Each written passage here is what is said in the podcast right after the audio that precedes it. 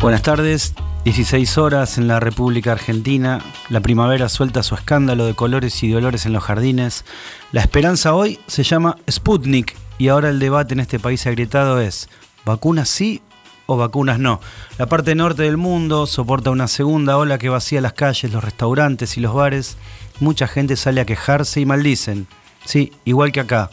Pero en tu cuadra, muchos repiten que la única salida es Ezeiza, así que mientras vos armás tu valija y chequeas que no te falten el pasaporte, la plata y el dentífrico, nosotros te decimos, no te olvides nunca de los libros y de las canciones. Bienvenidos, estos Librox.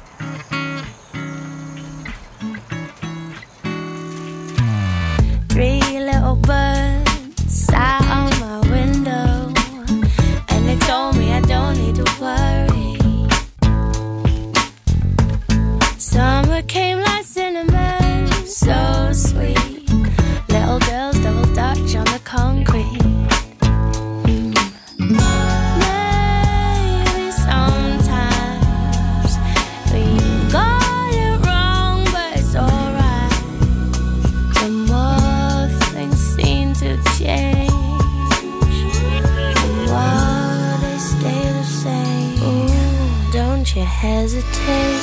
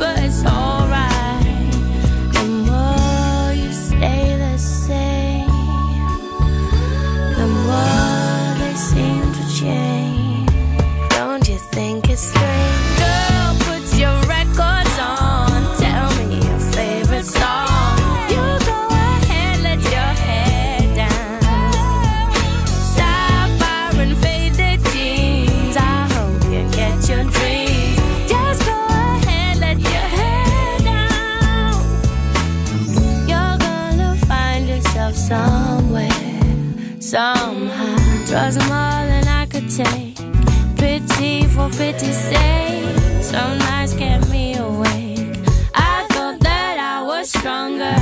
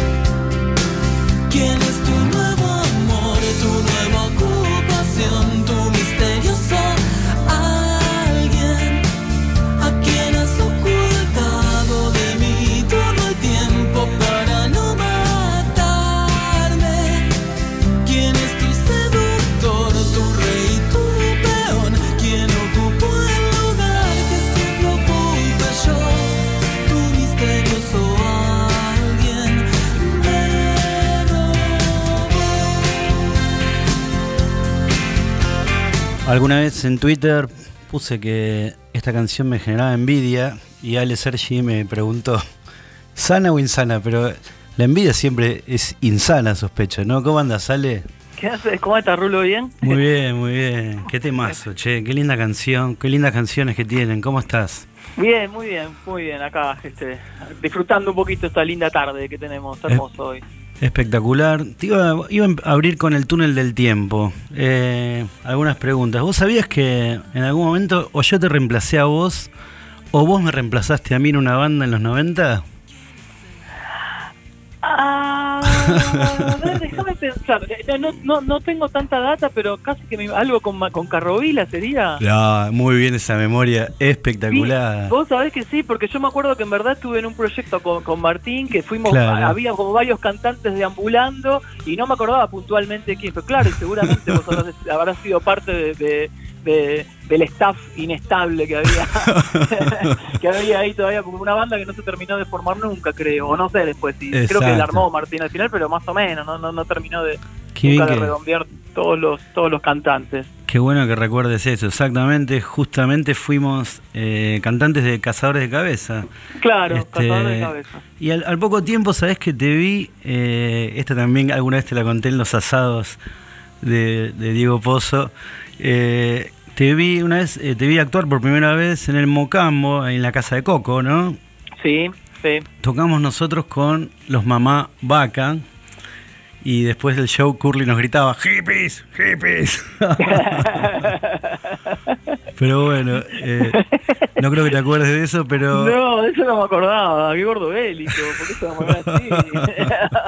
Pero sí me acuerdo perfecto. Y la consulta es, eh, vos en pocos años, digamos, de, de Mama Vaca y del Mocambo y de la Casa de Coco, pasás a, armar Miranda y, y a, tener muy pronto, digamos, eh, un, éxito, un, suceso, empiezan a convocar. Me acuerdo que el negro Pablo, el baterista, lo fue a ver a Cemento y me dijo, no sabes lo que son los Miranda, te das una idea, me rompieron la cabeza.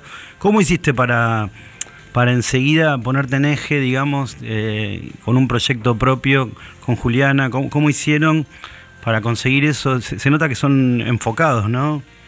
Sí, pero vos sabés que un poco fue no perder el foco, pero pero sí perder la, la ¿cómo decir? No tomárnoslo tan en serio. Ajá. Venía, yo, yo- yo- yo venía, en verdad Miranda yo lo formé, yo soy del oeste y todos Claro. los proyectos que tuve musicales fueron gestados en el oeste, pero Miranda se gestó acá, en Capital Federal, Claro. digo acá como si todo el mundo supiera dónde estoy. Pero Claro. estoy en Capital. Se gestó acá en Capital cuando yo me mudé. Y ahí yo arranqué, ahí eh, yo ya la conocía, Juliana, yo ya estaba en Aedo y estaba empezando a hacer cosas medio electrónica. Yo había escuchado Massive Attack, fue lo primero que escuché cercano a la electrónica y me, y me volvió loco, Claro. no sé, como en los 90 y a partir de ahí empecé como a experimentar en eso y, y cuando terminó Mama Vaca empecé a, a comprarme sintetizadores, una computadora, empecé como a aprender a hacer música con esas máquinas y, y bueno, y de ahí más o menos se fue abriendo el camino, pero la diferencia fue que los músicos que vinieron a tocar venían porque eran los compañeros de salida, salíamos Claro. todos juntos Ah. y entonces por eso, por eso la formación tan extraña, no teníamos batería, no teníamos Claro. bajo, éramos una computadora, una guitarra y dos, y dos cantantes en un comienzo. Mirá después bueno. sumó un bajo y después con el tiempo, bueno, fuimos, fuimos eh, armando un, un ensamble Un diferente. Claro, pero el, el, pri- el principio fue eso, que fue todo lo distinto a, a cuando armaba mis otras bandas ahí en el oeste, que viste que ahí, a mí me, lo que me gustaba del oeste era que todos ahí le poníamos mucho empeño, viste, Sí, mucho, se ponía sí. mucha pila, pero a la vez venirme acá y tomármelo todo con más relajo, porque como a vaca yo pensé que grababa un disco y que ya me iba a hacer famoso y ya está, ¿entendés? Y como Claro. eso no pasó, Claro. yo dije, bueno, eh, vamos a ver cómo es entonces. Y, y- y con Miranda me lo tomé, bueno, simplemente grabemos música acá en la computadora que yo tengo, que ya aprendí a grabarlo, sé usar, y hagamos un show para no pagar la entrada, ¿entendés? para, para que nos den Claro. los tragos, real, eh, vayamos con el, teníamos un mini disc, me acuerdo en ese entonces, ni siquiera una computadora, la pista la- era, y entonces era llevar el mini disc, Claro. eh, Lolo llevaba su guitarra con una pedalera porque tenía equipo, iba todo por línea. Qué cómodo, Y- qué cómodo no tener baterista, vamos a decirlo, nos va, nos va a matar el gremio, pero ¿no? Y qué más cómodo no tener percusionista, que yo también tenía eso. Dios mío. no, no, Claro. este- y claro, yo y aparte yo trabajaba, yo siempre laburé también haciendo sonido. Claro. Entonces imagínate, Rulo, pues yo ya tenía la bola llena de cargar equipo. Yo ya estaba acostumbrado a terminar de tocar y en lugar de irme a relajar a tomar una birra me tenía que esperar eh, que, que llegue el flete, porque aparte de los equipos de mi banda tenía que llevar el sonido que era mío, porque viste que en esa época no era Claro. que los lugares tenían No. sonido, tenías que llevar vos tus cosas, Dios o alquilarlas mío. o llevarlas tú. Yo tenía mi propia, pero era un trabajo, viste, y entonces Claro. eh, este, este grupo me lo tomé de otra manera y con más relajo, no con menos trabajo, porque igual cada vez que nos presentábamos le poníamos el mismo ímpetu y Sí. entusiasmo, pero no había como esa cosa, no sé cómo decirte, Sí, no, lo- sí, no lo sí. tomábamos tan, viste, tan, tan a la tremenda, qué sé yo, Eh, no, no era que decimos, ah, no, sin batería no podemos tocar, ah, no, sin esto no podemos tocar, nosotros íbamos y mientras hubiera cuatro agujeritos de plug, Sí. nosotros enchufábamos ahí. claro, más cómodo. Salía, claro, y salíamos, a veces mejor, a veces peor, pero cuando terminaba el show nos divertíamos, no había que cargar nada, eh, plata no perdíamos porque era No.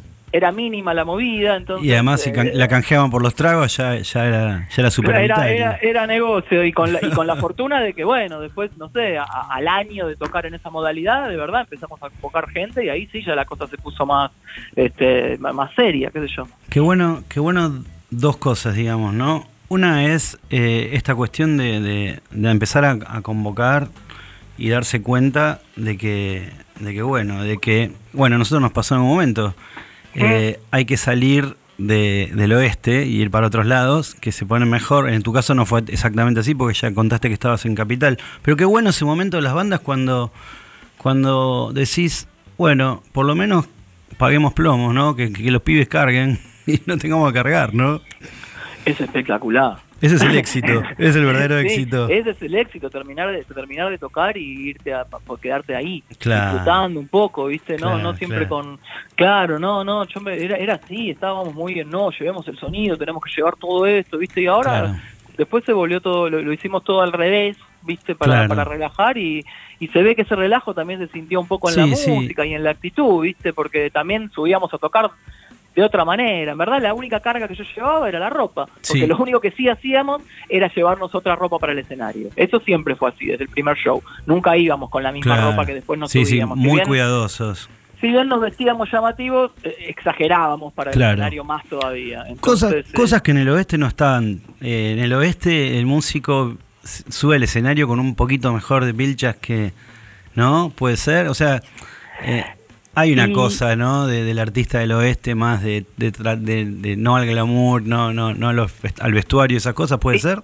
Y sí, puede ser. Yo me acuerdo que yo tocaba una Telecaster y una vez me había comprado una, una correa que era transparente, la Sí. correa. Ah, bueno, por esa estupidez no sabes la cantidad de cosas que Mm. tuve que tolerar de colegas que les parecía graciosa la mi correa, que Sí. y como, bueno, qué sé yo, pero sí, hay...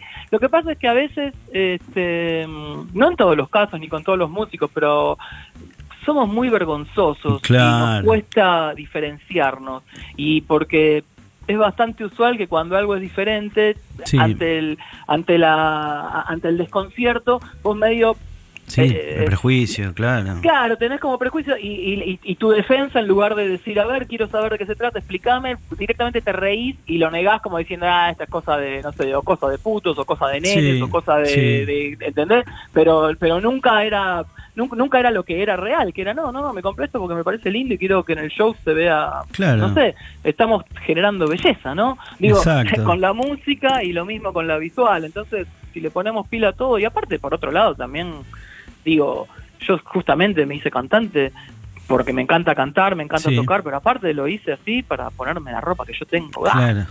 y que nadie me diga nada, porque es un poco también Claro, jugar a eso, ¿no? claro. Jugar, al, jugar al- a, la estrella de rock, que es decir, Es que esa discusión, ¿no? Rock pop, este, que además está, es tan difusa en la realidad, ¿no? O sea, digamos, una banda de rock, una banda de pop, qué sé yo, ¿qué es pop? David Bowie es pop, este, digamos, Elvis Costello es pop, Madonna es pop, pero también son súper rockeros, o sea, digamos, en ese sentido la Argentina era un poco todavía más de una cosa o de otra, ¿no? Y ustedes, nada, fueron para un lado muy marcado, vamos por este camino sin abandonar la postura de rock, ¿no?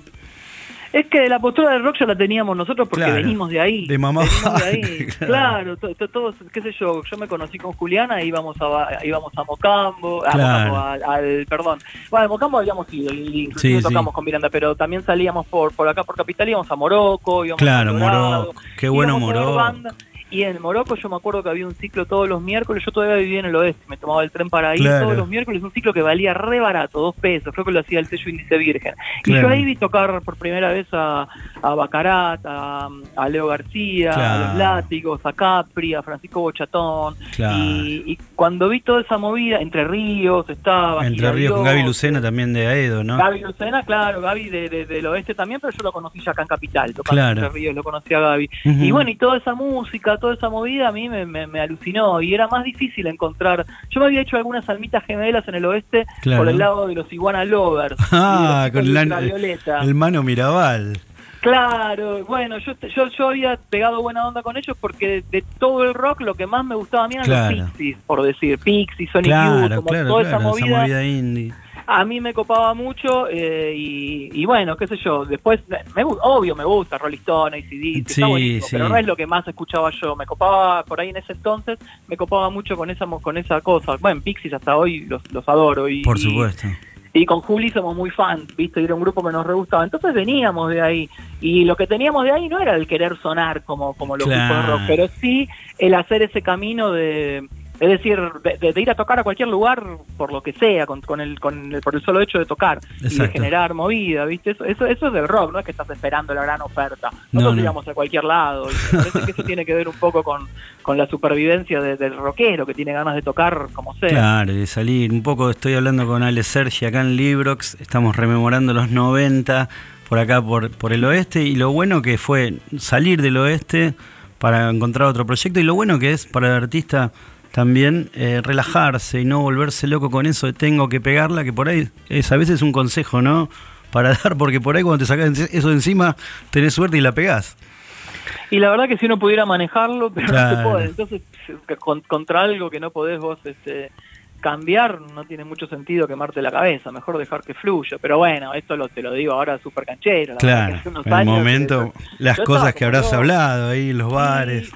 Claro, viste que estás, estás todo el tiempo. Bueno, eh, yo me acuerdo cómo era en ese entonces. No que haya cambiado tanto, pero ahora yo, pero yo en ese entonces yo a donde iba, Sí. donde iba y veía que había dos parlantes, yo preguntaba si se podía tocar. Claro. En cual- hasta en una farmacia, ¿me entendés? Claro. Donde veía que había dos parlantes y una consola, digo, che, acá hay yo, se puede venir y bueno. Claro. Y es medio así, ¿viste? Y eso no se pierde. Eso para mí es bueno, pero pero bueno, qué sé yo. Pero después la cosa de la popularidad y de lograr realmente que alguien te dé pelota, ¿viste? Más allá de tus Oh. amigos, bueno, uno no lo puede manejar. La pregunta del millón. Ale Sergi con los Miranda, carrerón increíble y algo que me gusta muchísimo a ustedes, igual que otras bandas como Estelares, Babasónicos, es que siempre se recontra hicieron cargo de, de su matriz melódica, romántica.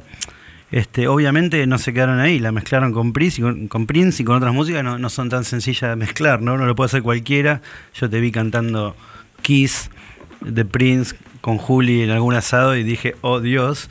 Pero digo, esa esa música melódica, ¿no? Esa, esa música melódica romántica de los 70, qué buenas melodías tenían, ¿no? La verdad que sí, hay mucha música linda y honestamente a veces este, también hay muchas influencias que se ven a la luz de manera que, que, que dan a luz de manera accidentada Claro. ¿cómo decir? es decir hay veces que por ejemplo eh, Manu Moretti justamente hablando de tu misterioso alguien Sí. un día me dijo man qué buena canción es como tipo si fuera un clásico de Sergio Denis me- Claro, claro. y yo aluciné pero yo en mi cabeza quería hacer un tema tipo Roy Orbison pero lo que pasa es que es que claro Nos pasa a todos. Claro, pero pero de alguna manera eso me, me dejó tranquilo porque es, yo prefiero que me pase eso también y que no me digan, uy, este tema está igual a rollo, ¿entendés? Claro. Es, es como que uno busca algo, pero nosotros somos de acá del sur y me parece que por más que yo no haya sido un estudioso de la carrera de Sergio Denis, obviamente que su música me permeó porque Claro. eh, toda mi infancia eh, ha sonado, bueno, y hasta, y hasta ahora mismo, ¿no? Pero pero son esos años, viste, 70, 80, que hay Claro. mucha música que suena, lo mismo lo que pasó con los Pimpinela, que cuando arrancamos Claro. a tocar todo el mundo nos dice, che, pero son como Pimpinela, y la verdad es que a nosotros no se nos había ocurrido, pero lo, lo, lo, lo recibimos súper razonablemente y, y- y entendimos que era una influencia que ya estaba en nosotros. Está en el aire. nosotros- claro, que ya la habíamos tomado sin darnos cuenta, ¿entendés? Y eso me parece que le da también como, como cierta magia, ¿no? A que, más que bueno, cuando uno empieza tocando música y cuando uno, bueno, y cuando uno sigue también tocando música, digamos que yo soy medio, eh, valoro mucho la, la copia, yo creo que uno empieza Claro, copiando, claro, imitando, vos querés sonar como tal disco, querés hacer como tal otro, y el problema es que cuando vas pasando el tiempo y aprendes, te sale, y ahí cagaste, es decir, la onda es que no te salga, Claro. es como, y, y- y a nosotros nos pasa eso, nos pasaba eso, ¿entendés? Queríamos hacer una cosa y nos salía algo diferente, pero con un toque personal. Y eso eran ustedes. O sea, Claro, y eso éramos nosotros. Y, y bueno, y, y de esa manera es que, que encontramos así también, casi sin querer, un sonido que, bueno, resultó este, nuevo. para el- o, o no sé si el sonido, pero tal vez todo el combo, ¿viste? Sí, el Entre combo, la- sonido, la- la, imagen. qué La licuadora, ¿no? Esa Ajá, licuadora sí. interesante. Sabes que otra cosa que, que me llamó siempre la atención, eh, desde la canción Don, ¿no? Que, que bueno, que la lleva a todos lados y les abre todas las puertas y, habidas y por haber. Me impresiona, eso lo decía Fito, que cuando una canción se hace muy hit y se y, nada, se replica así por tantos lados, se pierde de un poco eh, la profundidad y el trabajo profundo que hay debajo de la canción. Y a mí lo que me impresiona, como colega, letrista, y creo que alguna vez te lo dije, es el poquísimo espacio que vos tenías para poner las palabras y cómo están puestas. Y además, otra cosa que me parece que es una de las especialidades de la casa en Miranda, que es algo que nos viene del folclore y que nos viene del tango, que es la acentuación perfecta. Es muy difícil encontrar eh, en ustedes alguna vez que una palabra que diga cielo o viento, sí. ¿no? Sí. ¿A qué se debe esa minuciosidad con la acentuación que me parece además estéticamente muy linda? Eh, bueno, en verdad, a medida va avanzando la, la- la discografía del grupo, ese detalle se va puliendo cada vez más. Y tiene Claro. un poco que tiene que ver con dos cosas. Lo primero es influencia de la comedia musical. Mirá qué A mí me gusta mucho la comedia musical y en la comedia musical es regla que no puedes acentuar mal. Mirá qué bueno. Porque, claro, y yo solo aprendí igual cuando, cuando hice comedia, pues yo también hice un par de comedias musicales con Ricky Pasco y Osvaldo Bazán, y yo había, Claro. hecho un par de, había hecho las canciones y me acuerdo que las correcciones que Ricky me hacía eran, pero fíjate que esto está mal acentuado, tenemos que hacer que la gente que esté en la sala entienda toda la letra. Claro. ¿Viste? Que es algo que a veces no, en, en- en las grabaciones de, de rock pop convencional le pones atención, pero tampoco que te volvés tan loco si una palabrita es un poquito mal acentuada, ¿viste? Es decir, porque algunas de esas pasan, pero en la comedia musical no puede pasar ni una de esas Claro, porque bueno. es, parte, es parte del género. Y me pareció interesante aprender eso y, y- y exigirme a, a- a ponerlo en práctica, porque realmente...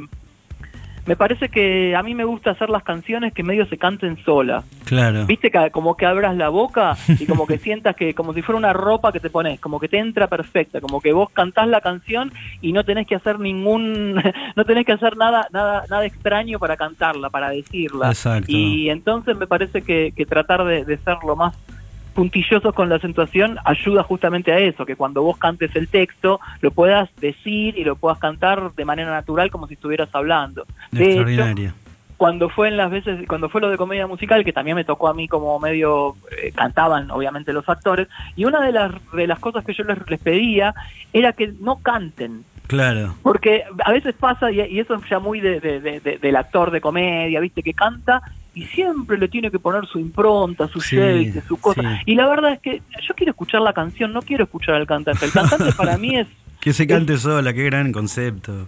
Y pero no que sí, porque el cantante es como un canal, me parece a mí. Digo, vos Claro. le podés poner algo, pero yo creo que, que, que, que tiene que surgir solo por pasar por tu filtro, ¿entendés? Que no es que vos tenés que ponerle y buscarle tu toque desde la, desde el cerebro, sino que Claro. me parece que es, la canción está ahí, ¿viste? Y, y- y- y nadie la va a cantar igual, nunca. Entonces no no no, no hay que exigirse en eso. Qué y entonces, bueno. bueno, hacerlo, yo les decía eso, les decía, imagínense que es texto, como que lo están hablando y simplemente lo cuentan. Claro. Y bueno, y ahí, no, y ahí nos, nos poníamos de acuerdo, porque a veces estaba muy, ¿viste? muy Oh. así. Claro, que está bueno, pero es muy Claro. del estilo y eso justo no es lo que más me gusta a mí del estilo de la comedia, como, como ese canto tan... Sí, sí, no sí. sé, tan- tan- Ampuloso. Exacto, claro, Claro. claro, algo más, algo más chiquito, ¿viste? Como más el canal, ¿viste? Que pase la canción. Algo, algo que me gusta hacer en este programa que, que me, que me inventé para conversar con los artistas, mis colegas y los escritores, es eh, preguntarles cómo compusieron una canción. ¿Tenés unos minutitos para escuchar esta canción tuya y contarme cómo la escribieron? ¿Puede ser? A ver, sí, claro. Viernes a la noche terminando la semana. Me emborracho solo voy y vengo de la cama. Creo que comí de más y que soy casi feliz. Prendo la TV pero la dejo silenciada. Hago planes imposibles que quedan en nada. Luego los cancelaré, es habitual para mí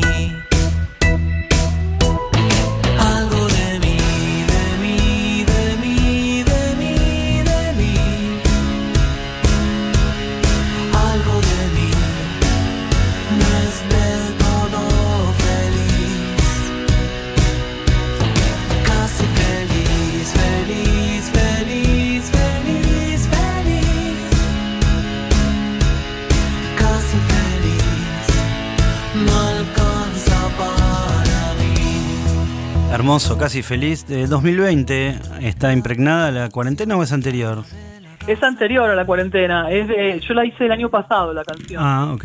Parece igual que es, pero lo que pasa es que Sí. la canción es esta es una canción a medida de la serie. Ok. Entonces, entonces a mí me llamaron para de la producción de Casi Feliz, Sí. "Che, que queremos que hagas la canción para la serie esta nueva de Ah, Seba y que la canten los Miranda. Ok, dale. Y, y cuéntenme un poco de qué se trata.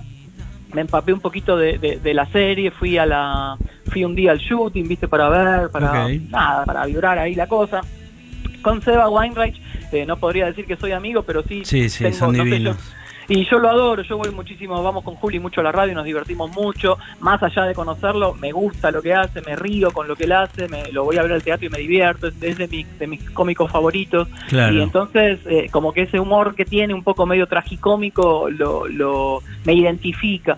Y entonces empecé haciendo la canción primero, lo primero que, lo, lo primero que tuve fue cerré los ojos y me imaginé que venía Sebastián caminando y me imaginé que sonaba el- un bajo así como suena. Qué increíble. Tun, es como que le musicalicé a él, a él el, el- el andar, no sé. Claro. Y ahí, y ahí me puse a cantar. Y la canción al principio se llamaba Harto de mí Claro.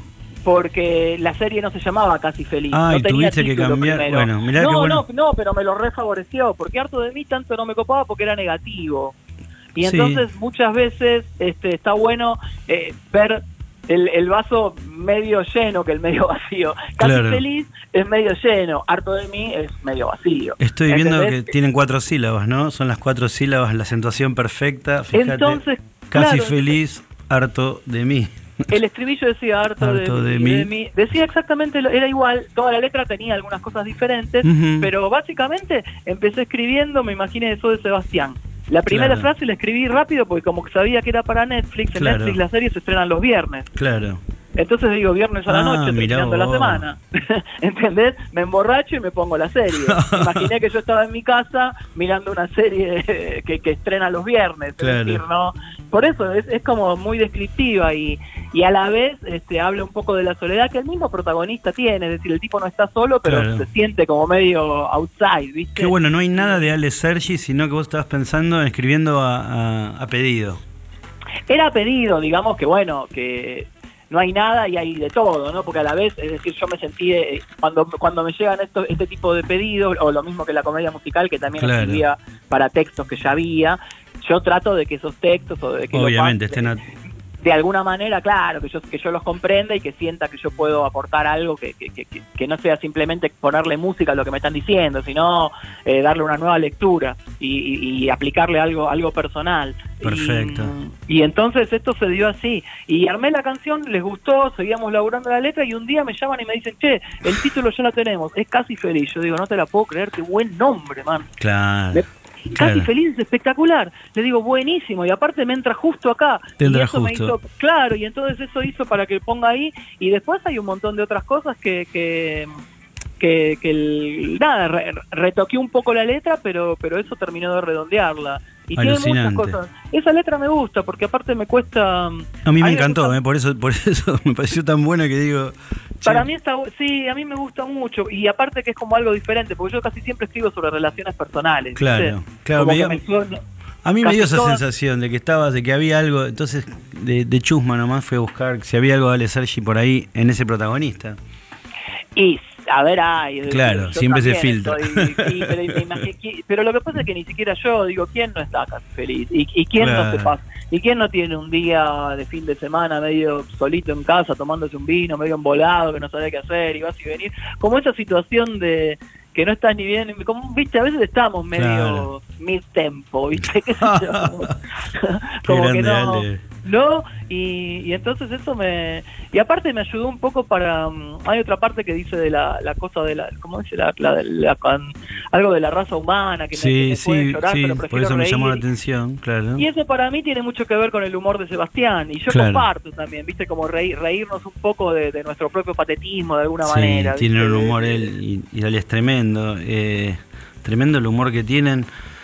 Me contaste, para ir cerrando, Ale, eh, que sos un lector empedernido de biografías de música, de músicos, Sí. perdón. Y bueno, y quería saber cuál, cuál recomendás acá, en este justo que es un espacio de libros y de canciones. Bueno, no, no, no por decir, pero estoy estoy por empezar a leer el nuevo de Rodrigo Manigor, que ese está muy bien. ese no vale, ese no vale. Pero no, el último que leí fue el de Lawrence Tolhurst, Ah. el que era ex tecladista y baterista de The Cure, y me gustó Ah. mucho. Eso se los recomiendo, el libro se llama Cure, y mi, mi preferido por lejos, hasta Sí. el momento, es el de Vivian Goldmine, la guitarrista de las Sleep. Ah, es, un disco que se- es un libro que se llama Ropa, Música y Chicos, creo, o Ropa, Sexo y Chicos, algo así. Qué bueno. ese libro, es más, no soy gran fanático de las Slits, la verdad que no es mi- uno de mis grupos, pero eh, el libro alguien me lo recomendó y me lo compré y me lo leí que te diga en un mes. Es más, se lo leí a mi novia, fue como fue como todo un... Nos, nos, enrosca- nos, nos recopamos los dos con el libro y lo, y lo leí en voz alta para ella y lo fui leyendo yo a la vez. Y la verdad que fue re lindo. Y el libro ese es buenísimo, las historias que cuenta, porque aparte, bueno, viste las Slits, grupo Sí. que estuvieron en, en el germen del punk rock en Inglaterra. Claro, la vivieron. Y, para yo dije Vivian Goldman y no sé si ese es el Ah, nombre. de- bueno, pasó. a ver, déjame ver. No, porque por ahí me equivoco. Sí, no, estoy con el teléfono hablando, no voy a poder. Pero no Ah. importa. Pero es el de las guitarristas, sí, Viv, Viv Gold, sí, creo que sí. Eh, ese es muy bueno también. Mirá Y después lindo. también es bueno el de mm, Andy Summers. Ese salió Ah, mirá mucho. vos. Debe ser, Andy un Summers debe ser todo es sobre bueno. Stings. Y, y en verdad, eh, claro, cuenta todo lo de Police y empieza contando cómo al principio armaban todo entre los tres y de a poquito ya cada vez Sting hacía más solo sus cosas, como que cada uno iba tomando su camino con buena onda, pero es lindo ver cómo... Va, a mí me encanta leer eso Claro. porque porque a veces sentís puntos en común. Yo también pues, soy muy fan de la música y me gusta saber todo de los músicos. y Pero bueno, qué bueno. esos, esos, esos Bueno, recomiendo. Excelentes recomendaciones. Sí, son buenos, son buenos. Yo eh, quiero decir algo eh, para, para cerrar, Ale, que para mí es importante decirlo. Vos sos un artista, bueno, de primer nivel, nivel internacional, y la verdad es que sos muy, muy eh, accesible en el sentido de que, hola, ¿cómo andás? Bien, sing, sing. Sos una estrella, pero que parece un tipo común. Entonces, me parece lindo destacarlo y no me voy a olvidar nunca, ni, ni mis compañeros, ni yo, cuando te viniste a comer en Carlos Paz, que todavía estábamos mamados de la noche anterior, te viniste a saludarnos a, a comer al mediodía con todos, así que estuviste un rato compartiendo y eso habla hermosamente de vos. Así que te lo, lo quería marcar porque, bueno, viste, hay, hay cada pomelo por ahí dando vueltas que me parece lindo eh, decirlo, ¿sabes? Bueno, gracias. Yo creo que de todas maneras Pomero nos dice muy bien a todos, justamente nos hizo ver lo patéticos que solemos mostrarnos a veces. Qué Y grande. entonces uno, no, claro, y tú uno dice, no, no voy a hacer esto porque quedo como un idiota. La verdad es que yo aprendí que, que primero que sí, que gente común somos todos, porque ah, eso es lo que somos, digo, somos todos nacimos de la misma manera y en el mismo lugar. Y, y, y creo que teniendo una actitud así como, como buena onda y abierta, eh, te nutrís y aprendés más vos. Claro. más, porque yo me la pasé me la pasé súper bien el día ese que canté con ustedes en, Qué Córdoba, lindo. fue espectacular. No había gente, ¿te acordás? Estaba mirá, una cantidad de gente increíble, pero ves, son esas cosas que a mí me gustan. Sí. Y, y- y ahí yo, la- no sé, me parece que eso surge surge así, qué sé yo, para, por- de compartir la música y de, y de- y de hacer cosas. Así que, Bueno. no sé, para mí, qué sé yo, no es de buenito, lo hago porque a mí también Porque me te surge, claro, mira qué grande, mira qué grande. Bueno, er- son las vibras de Coco del Mocambo y de, de- del gran Cachi Carrovila. Te mando un abrazo gigante, Ale, gracias por, Muchas por gracias. estos Rulo, minutos. Un beso, beso a todos y bueno, y les aprovecho la ocasión y les recuerdo que este viernes Sí. estamos en Mandarin Park a las 20 horas y a las 0 horas, nuestro primer auto show. Así que Ah, quien quiera vos. todavía todavía quedan algunas entraditas. Bueno, el Este- Mandarín Park dicen que está buenísimo. Está súper bien, sí, el otro día tocaron, tocó Pericos, Cafres, Masacre, creo, que fueron Sí, sí. también. Y lo que yo estoy emocionado porque vamos a tocar con volumen, claro. que hace mil años. ¿Qué era Porque no es que eso? lo escuchás- claro, no es que lo escuchás solo, lo podés poner por la radio, pero aparte hay un, hay un PA como corresponde Claro. y, vamos a tocar porque los streaming de hasta ahora fueron todos por auriculares, ¿viste? Pero ahora vamos a vamos a tocar fuerte. Así que es este viernes para quien quiera venir y nada, te agradezco No, la gracias a que vos. estuvo divertido. Por supuesto, un abrazo enorme pasó Ale Sergi de Miranda. Nos vamos con Imán, un tema donde cantan a lo Prince, pero sin morir estrangulados de la garganta. Nos vemos. Un abrazo.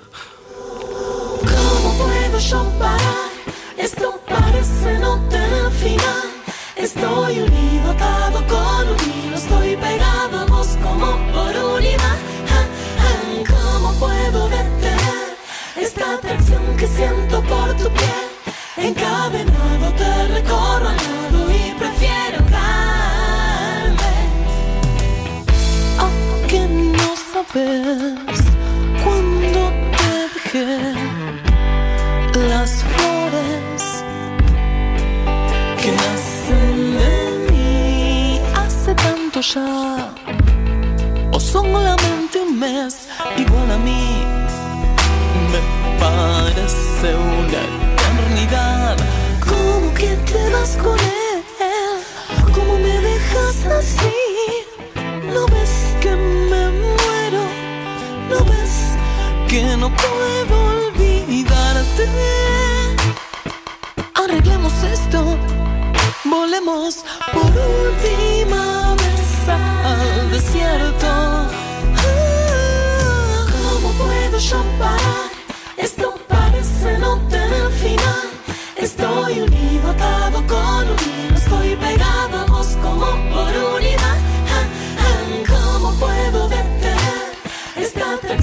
siento por tu piel? Encadenado te recorro al lado y prefiero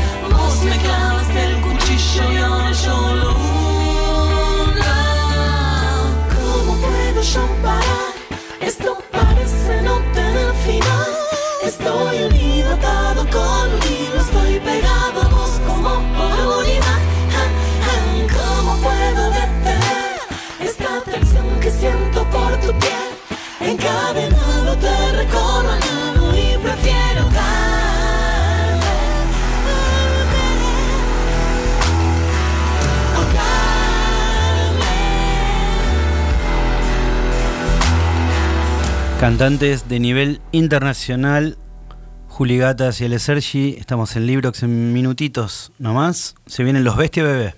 Librox, con Rodrigo Manigot. La música y las letras, espalda con espalda y en el mismo bote.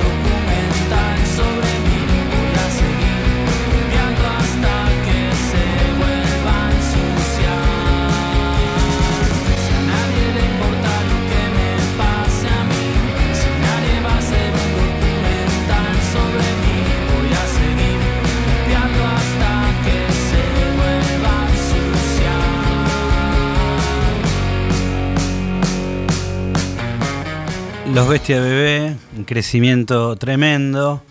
Un documental sobre mí, una muy linda canción. Y que se termine el año, ¿no? Qué bueno escribir que se termine el año. Qué, qué, qué, qué frase que me imagino que va a aprender. ¿Cómo andas, Tom? Acá Rodrigo, Librox. ¿Cómo estás? ¿Cómo va, Rodrigo? ¿Todo bien? Todo bien, che. ¿Cómo andan los Bestia Bebé? Bien, bien. Eh, contento por, por la salida del disco, que bueno, una alegría el año de mierda este. No, por eso que se termine el año, pero qué lindo poder hacer un disco en este año. Van a ganar los Grammy, van a ganar todo, porque no hay muchas bandas que se hayan animado. Bueno, ojalá, igual lo hicimos el año pasado. Ah, bueno. salió, así que- Bueno, Eh, pero pasa por el sí. 2020. sí, sí, sí. No creo que nadie nos dé bola, pero bueno. No, ¿por qué? ¿Qué, qué, ¿Cómo están? Porque veo que vos me decís esto, pero veo que han girado por, por, por un montón de lugares. Puede ser, no, no solo. Argentina. Sí, sí, España, México, bueno, eh, un montón acá de Latinoamérica también, Perú, fuimos varias veces, Chile, Brasil, Paraguay. ¿cómo es eso? Porque estás hablando con un cantante de una banda, entre comillas, mainstream, eh, ya tipo grande, digamos que, eh, no sé, me imagino que sos un pibe. eh, eh, Y depende, depende. ¿Cuántos años tenés? Para uno sí, para otro no. Para vos, para mí seguro que sos un pibe. Pero quiero saber, ¿cómo es eso? Porque yo hubiera dado mi brazo derecho y también el izquierdo por girar por tantos países con mi banda, ya está en Cargosa y no lo hemos logrado. ¿Qué, ¿Cómo ves esa movida de poder tener tu banda indie, armar otra, otra historia y salir y, y mostrar tu música en, en otras culturas, en, en otros lugares? Y bueno, es lo que siempre quisimos hacer, ¿no? Claro. Empezar la banda y empezar a tocar y bueno, donde te lleve y donde escuchen la banda y les guste, no, poder llegar a tocar es genial. Pero bueno, hay un laburo, eh, eh, primero que nada, de varias bandas que, que están haciendo eso, como Claro. eh, nuestro sello Laptra o El Mató, primero que nada, Claro. eh, que ellos, bueno, empezaron a, a- a girar por toda América, eh, por Europa, y bueno, eh, nosotros un poco aprendimos de, de esa forma y ellos también llevaron, digamos, la música de, de por ahí nuestra movida o de nuestro sello a, a todos esos países que ellos iban, Claro. y no es que, viste, se la quedaban para ellos y, Claro, y después le decía, ¿cómo hace? No, no te digo, bueno, eh, no, al revés. Unos, mara- unos genios. siempre siempre promover por ahí las bandas que nuevas que, que iban surgiendo, como nosotros, la Liga Menores, Claro. eh, y los 107 Fauno, y bueno, Los a partir 107. de eso, qué sé yo, y también, bueno, gracias a Internet y al boca en boca virtual, eh, nada, llegamos a todos esos lugares, pudimos editar Ujú. vinilos, CD en esos lugares, que la verdad es parte de, de esa felicidad que te decía al principio, bueno, por eso, obviamente, también. De todos esos lugares que nombramos, estoy hablando con Tom de la banda Bestia Bebé. ¿Cuál es el cuál es el lugar donde sintieron que las canciones más se metieron en la piel de la gente? Y mirá, eh, Perú es muy loco. Es eh, por ahí uno de los primeros lugares que fuimos de, de- así lejos, digamos, que no era poner Uruguay o, Claro, o- o- bueno, no, Perú fue el de, Iri, que tocamos con un festival que armó una banda amiga, eso también. claro. Tenemos bandas amigas en, en casi todos los países que fuimos y nos invitaron a un festival y la gente, el lugar estaba lleno, era un boliche medio loco, parecía como un, un cabaret, era medio extraño Sí. y, y bueno, la gente todo conocía los temas. Y, y Bueno, después fuimos eso es tres hermoso. veces más y, sí, sí, fuimos tres veces más y la gente están re loco.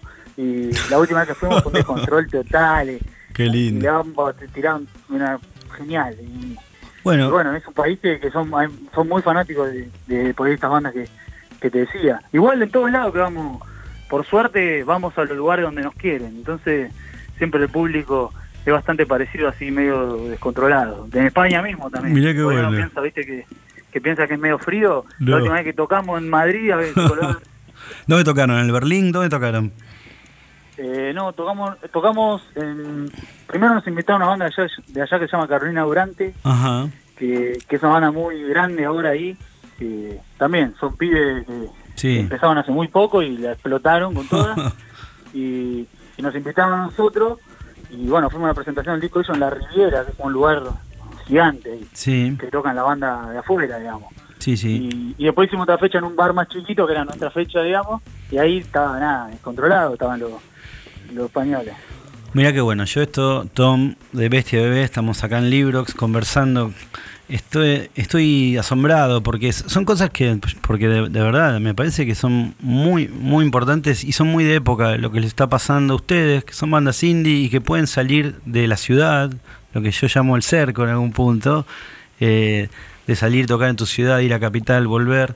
Digamos, pueden llevar su, su música por, por todos lados y qué bueno lo que decís también de, de Santi del Mató, ¿no? Que bueno, estuvo hace poco en Librox y la verdad que, que eh, esa generosidad, este, bueno, también es una marca de estos tiempos, me parece. Es que si no, digamos, si vos tenés una banda independiente y te querés cortar solo, es medio difícil. y, y- pero igualmente, digamos, somos amigos digamos, hace muchos años y, y bueno, eso también tiene que ver, ¿no? Claro, Cómo no vas a ayudar a un amigo con lo que pueda y así como con un montón de bandas más que, que son amigas nuestras. Siempre tratando de que el que consigue algo o, o tiene alguna alguna punta de algo, mirá qué bueno. Tratar de ayudar siempre. La ¿no? solidaridad. Prestando- mismo prestándose equipo, qué sé yo. Claro. De, de todo. Es un poco esa armar esa red. Siempre fue la idea de- desde que empezamos, ¿no? De darnos una mano entre todos, porque si no es muy complicado. Me parece muy bien, muy interesante hablar con vos. Tom, sabés que una cosa que escuché en tu último disco es que siempre hay menciones, bueno, en este caso un documental, ¿no? Un documental sobre mí, pero también están hablando de películas, de bajar películas. ¿Cómo veo que se nutren, puede ser, que se, nutra- se nutran del cine los Bestia Bebé para escribir sus letras? Sí, sí. Mira, eh, siempre digo que escribo por ahí las cosas que me pasan y me gustan, ¿viste? Y bueno, sí, yo veo muchas muchas películas, veo 300 millones de series a la vez y, y de toda la vida eso fue así. No es que por Netflix, digamos. Claro, claro. Eh, ibas a, ibas muy- al videoclub. Sí, sí, sí, siempre muy muy fanático. No un cinéfilo, así que me sé los directores. Claro. no, pero de ver películas, sí, siempre, a full. Y serie, olvídate. Claro. Y bueno, obviamente eso se ve, se ve, es una influencia para escribir, pero como te digo, escribo de las cosas que, que me pasan y o me interesan, qué sé yo. Por eso está, está presente, digamos. Se nota y está buenísimo. Eh, Tom de Bestia Bebé, te quería hacer una consulta que, que me gusta hacer a, a los músicos, a los colegas acá en este programa, que es eh, ver eh, en qué se inspiraron, en cómo escribieron determinada canción. Así que te invito a escucharte y a escuchar a tu banda, tu interesante banda de Bestia Bebé, ¿puede ser? Bueno,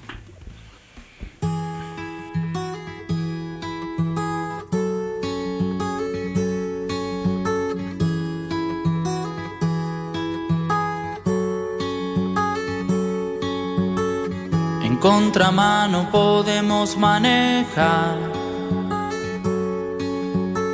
Semáforos en rojo, algunos pasar. Mira que siempre lo hacemos por acá. La cara de la gente deberías ver.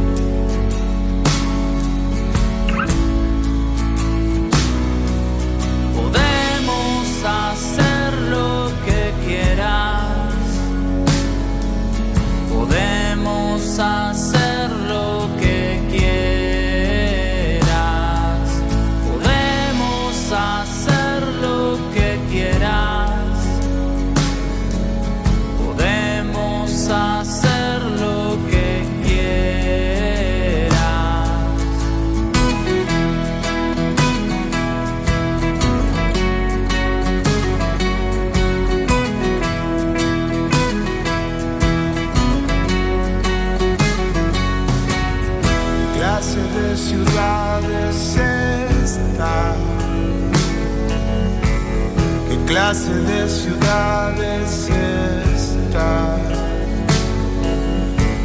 ¿Qué clase de ciudad es esta? ¿Qué clase de ciudad es esta? Pregunta cuatro veces seguida. Santi motorizado, qué linda libertad para repetir cuatro veces una misma frase sin. Nada, me parece que eso estaban como nutriéndose de la poesía, no sé si será así. ¿Me podés, ¿Qué me podés contar, Tom, de qué clase de ciudad es esta? Eh, bueno, eh, es un tema que salió por ahí de una forma bastante diferente porque siempre, por ahí antes componían siempre la guitarra, por ahí de un arpegio, un riff, algo, y a partir de eso se iba armando. Y en este medio que sur- surgió la melodía del estribillo primero, Ajá. solo así, algo que no suele no me suele pasar. Y bueno, a partir de eso hice, hice lo demás. Eh, Y después eh, la letra eh, no tiene mucho sentido, digamos. ¿Vos decís Eh, que no? La estrofa está inspirada en una serie, justo hablando de eso. Mirá vos. Y después el estribillo, sí, es como. Me, sal- me surgió esa frase y es que nada, como. Por ahí, si lo llevamos a este disco, parece como un personaje hablando de otro, hablando de eso, ¿no? Diciendo Claro. como lo que quiera hacer lo, lo vamos a poder hacer. Entonces, es un poco de eso. A mí me parece que Hay ustedes... mucha vuelta. ¿no? No, pero no hay vueltas, pero entre lo que vos me venís contando y podemos hacer lo que quieran, me parece que hay como una...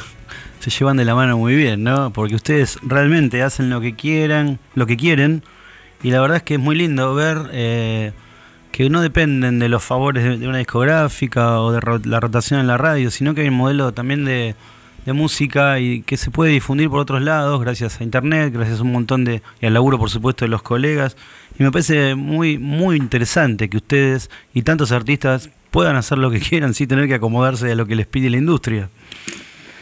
Sí, sí, sí, digamos, siempre nuestra, a la hora de arrancar una banda o la nuestra o, o de este estilo, qué sé yo, nunca nos fijamos por ahí en, en lo que se estaba haciendo, lo que había que hacer, ¿no? Claro. Siempre hicimos lo que, lo que nos gustó y es la idea de acá en adelante, ¿no? Me parece muy bien. Bueno, ¿cómo se llevan? Última pregunta. No, no te, no te robo más tiempo. Tom, ¿cómo No, se llevan con, con los libros, los Bestia Bebé? Ya que te veo, te veo a mí una mezcla que me parece divina, que es la mezcla del tipo atorrante, del tipo de, con calle, pero que también eh, se nutre la cultura. ¿Cómo se llevan con los libros? No, yo soy malísimo, no leo libros me falta. Bueno, pero ves películas, que es importante. Un libro por año, te puedo- por ahí, en algunas vacaciones, pero no. Ah, no mirá leo. vos. No, pe- leo diario. Mirá Leo vos. cosas de fútbol, pero no, de leer así. Bueno, Me gusta cosas de historia, pero no leo mucho, la verdad. Soy, se nota que se nota que ves películas en tus letras, quédate tranquilo. Eso es. Sí, sí, eso sí, no te preocupes. Bueno, Tom, mandale saludos a los pibes. eh, espero que les vaya muy bien y, y nada, que bueno, que el 2021 para los músicos de todos lados sea no Eh, otra cosa que, Sí. que esta porquería que pasó y como dicen ustedes, ¿no? Que se termine este año, ¿no? Sí, bueno, ojalá, ojalá sea así, vamos a tocar porque también más allá de la... Nada, de toda esta mierda está como muy complicado para, para todos los que viven de esto, ¿no? Por supuesto, un Mientras no desastre. se pueda tocar, mientras no se pueda tocar, estamos, la verdad, bastante, todo bastante para las manos. Yo creo que en cualquier momento, eh, en una terracita, viste, con, o, o en un jardín, ahora con el calor, vamos a poder Sí. tocar al aire libre. Tengo esa sensación. Pero bueno, qué sé yo, para, para eso para sacarse las ganas. Después lo que es el, el trabajo de todos los fines de semana, Y no, la verdad que está bastante complicado. Más también para los que trabajan con nosotros y todo eso. me parece bueno, muy bien. gracias por, gracias por llamarme. No, no, gracias a vos, gracias a Ceci también, este, un, un amor y bueno, mucha mucha merd para, para los Bestia Bebé. Pasó Tom por acá en Librox. En minutos nomás estamos con Amor Amarillo en el recuerdo del disco de Celati. Gracias, Tom.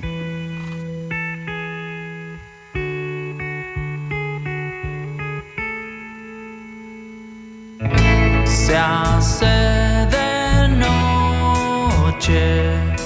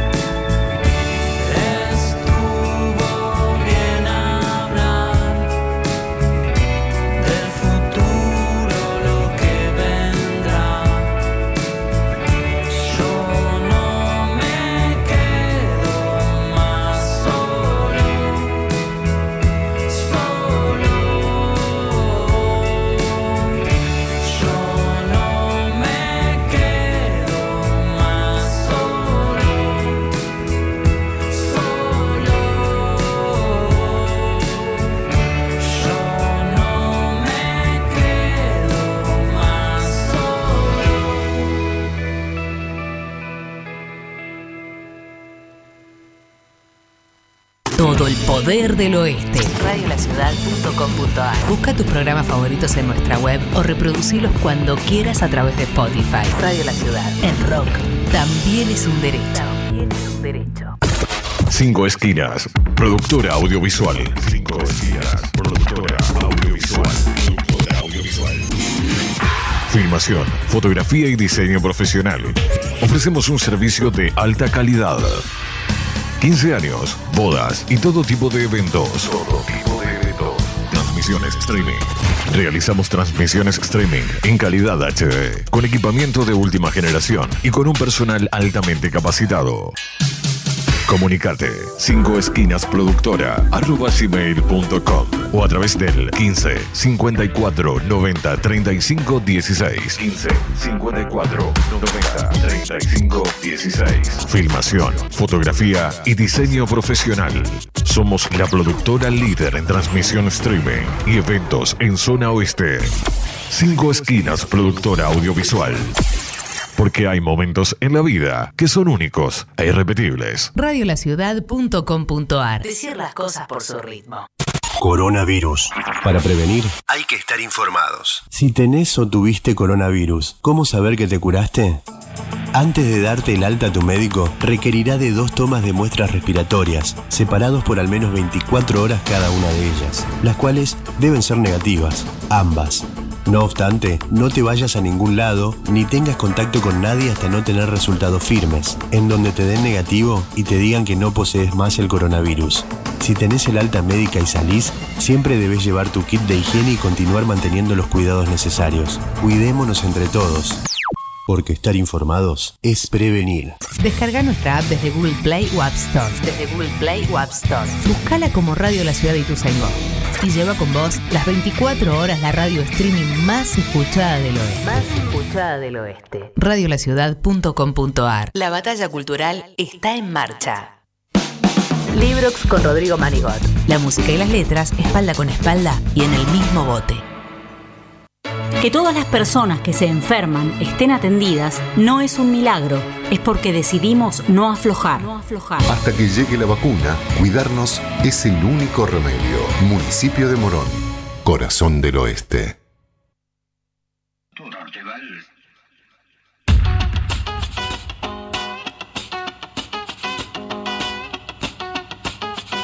A fines del 93, con mi banda Los Corazones Solitarios, buscábamos la canción perfecta. Después de muchos tironeos internos, decidimos dejar de tocar covers y empezamos a componer nuestro propio material. No éramos pibes, algunos ya teníamos 25 años. Pasábamos la noche tocando y grabando en una consola Tascam en lo de mi abuela Beba, tomándonos café Arlistán batidos que nos mantenían despiertos y activos toda la noche. Teníamos una batería Roland R8 y grabábamos arriba. Una noche entró el pianista, Finito McDougall, y escuchó una canción al palo y sonrió. Pensó, al oír el sonido de la batería electrónica, el arpegio y el falsete, que éramos nosotros, y se maravilló. Habíamos encontrado la canción perfecta. Pero no, no era nuestra. La había hecho, cuando no, Gustavo Cerati.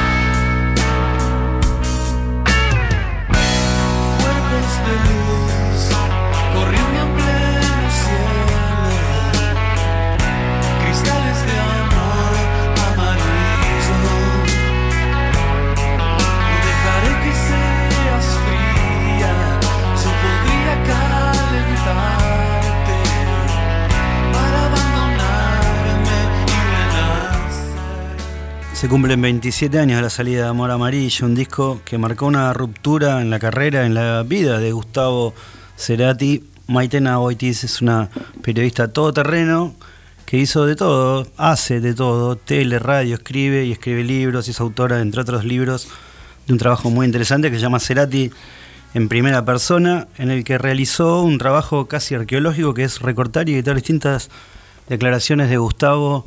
¿Cómo andas, Maitena? Acá Rodrigo. Hola, Rodrigo, qué gusto hablar con vos. Gracias por la invitación. No, igualmente. Bueno, sos una especialista en Cerati, además me imagino que lo conociste bien.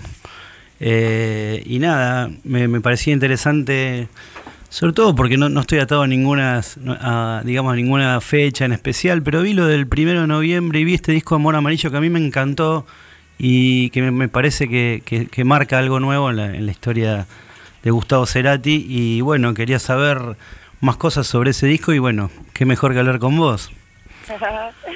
sí, es un discazo, la verdad. ¿eh? Es que cada excusa de celebración y de aniversario merece que lo celebremos porque es un gran disco. Creo que para abordar Amor Amarillo está bueno primero entrar por Colores Santos, porque Claro. mm, esa es la clave ahí. Claro. Hay un antes y un después también, en- obviamente en Amor Amarillo, pero específicamente en, en Colores Santos, el disco que Gustavo hizo con Melero Melero. que fue un año antes que salga Amor Amarillo, es un disco también bisagra. Y era el primer disco que Gustavo sacaba fuera de Soda Stereo, ¿no? O sea, que era una jugada importante. Después Claro. ese mismo año, en el año 1992, con Soda también editan el disco Dínamo, otro discazo. Tremendo. Tremendo. Y, ahí recién en el 93 llegamos a Amor Amarillo. Yo creo que es la mejor manera como de abordarlo y entenderlo es saber de dónde venía Gus, ¿no? De qué búsqueda. Claro. Porque escuchando esos dos discos anteriores uno ya entiende que ese camino era completamente natural. Él, él lo nombraba como, decía, mi primer disco solo, no en solitario. Claro. Decía solo, porque por un lado estaba Colores Santos, que lo había hecho con Daniel, y por otro lado tenía Soda Estéreo. No se animaba a hablar de una carrera No. solista, aunque ya se hablaba de esa posibilidad que en algún momento sabíamos que iba a suceder. Entonces sale este disco completamente atravesado por la llegada de su primer hijo, Increíble. Benito, y sí, un disco grabado casi en su totalidad, en, en, eh, por lo que contaba, en, en- en Chile, Claro, donde nació Benito. claro. Eh, y en una búsqueda de, de- de una sonoridad que en esas épocas, Rodrigo, vos lo sabes muy bien. Sí. pero a mí me sigue sorprendiendo la vigencia del sonido que le pones hoy podría haber salido tranquilamente y con unas herramientas que en el 92 no teníamos, ¿no? No, no, no. Él siempre adelante de todo. Eso te iba a consultar, porque él graba en dos partes, Amor Amarillo. Primero lo, inicia, me imagino que de- debía ser un tipo hiperkinético y todo el tiempo. No me lo imaginaba tranquilo y, reposado después de las giras con Soda Stereo, llegar a, a Santiago y estar tranquilo, ¿no? Empieza a hacer canciones termina haciendo un disco. Pero cuando él vuelve a la segunda etapa a Buenos Aires para terminar Amor Amarillo, lo que le sucede es algo que algún Versuit alguna vez mencionó como maquetismo crónico. Le gusta más el sonido de las maquetas, ¿no? Eh, que, lo que va a salir en el estudio. Entonces se queda, conserva eso, eh, esas grabaciones de la primera instancia. Puede ser que eso también, ese sonido casero, un disco que fue pensado prácticamente caseramente, siga siendo casero gracias a esa decisión. ¿Pensás igual? No, creo que a Gustavo le gustaba mucho el estudio de grabación y, la, ex- y la experimentación de, de lo que significaba el proceso. Eh, no, no, no lo veo tan como maqueta, sino, qué sé yo, pues puede ser, no, no sé, habría que preguntarle a ver si existe alguna posibilidad de hacerlo. Pero, no sé, para mí le, encuentro el valor, por un lado eso, lo técnico, al cómo de Claro. ahora estamos acostumbrados a poder utilizar software que nos permiten hacer Claro, música claro. electrónica. Escuchaba justo cuando, cuando me tomaron el, el llamado, estaba sonando una canción también clave del disco de una de las menos conocidas, que es Torteval. El track- el último y es el, el, el track oculto del disco en realidad, porque eh, de hecho en algunas ediciones no, no está esa canción. Es un tema muy electrónico. Entonces, Claro. un poco la época de que estábamos en comienzo de los 90 y donde él estaba también muy nutrido de... Porque era un gran melómano, además, un gran Sí, sí. y eso no es poco, ¿viste? No, no. Entonces ya como lo creo, no sé, estaba como muy contagiado de lo que podía estar sucediendo en Manchester, ¿no? Claro. Como otro tipo de movidas y esa inquietud que nombrás, me la imagino más desde la inquietud intelectual, ¿no? De, de, de- de la inquietud de la búsqueda muy Bowie en ese Claro. sentido, muy David Bowie, muy muy bien bien oler qué, qué es lo que está viniendo, por Sí. curiosidad, por pero por gusto a la música, ese, ese- ese placer y ese goce a Gustavo creo que se le nota siempre. Y, y qué interesante esto que decís, porque él siempre buscando, pero recordemos, ah, debe haber un montón de oyentes del otro lado, que en esa época, en 1993, no había, no había Ares No, siquiera, no había internet, o sea que era más No. difícil la cosa, estar eh, en la movida de lo que estaba sonando.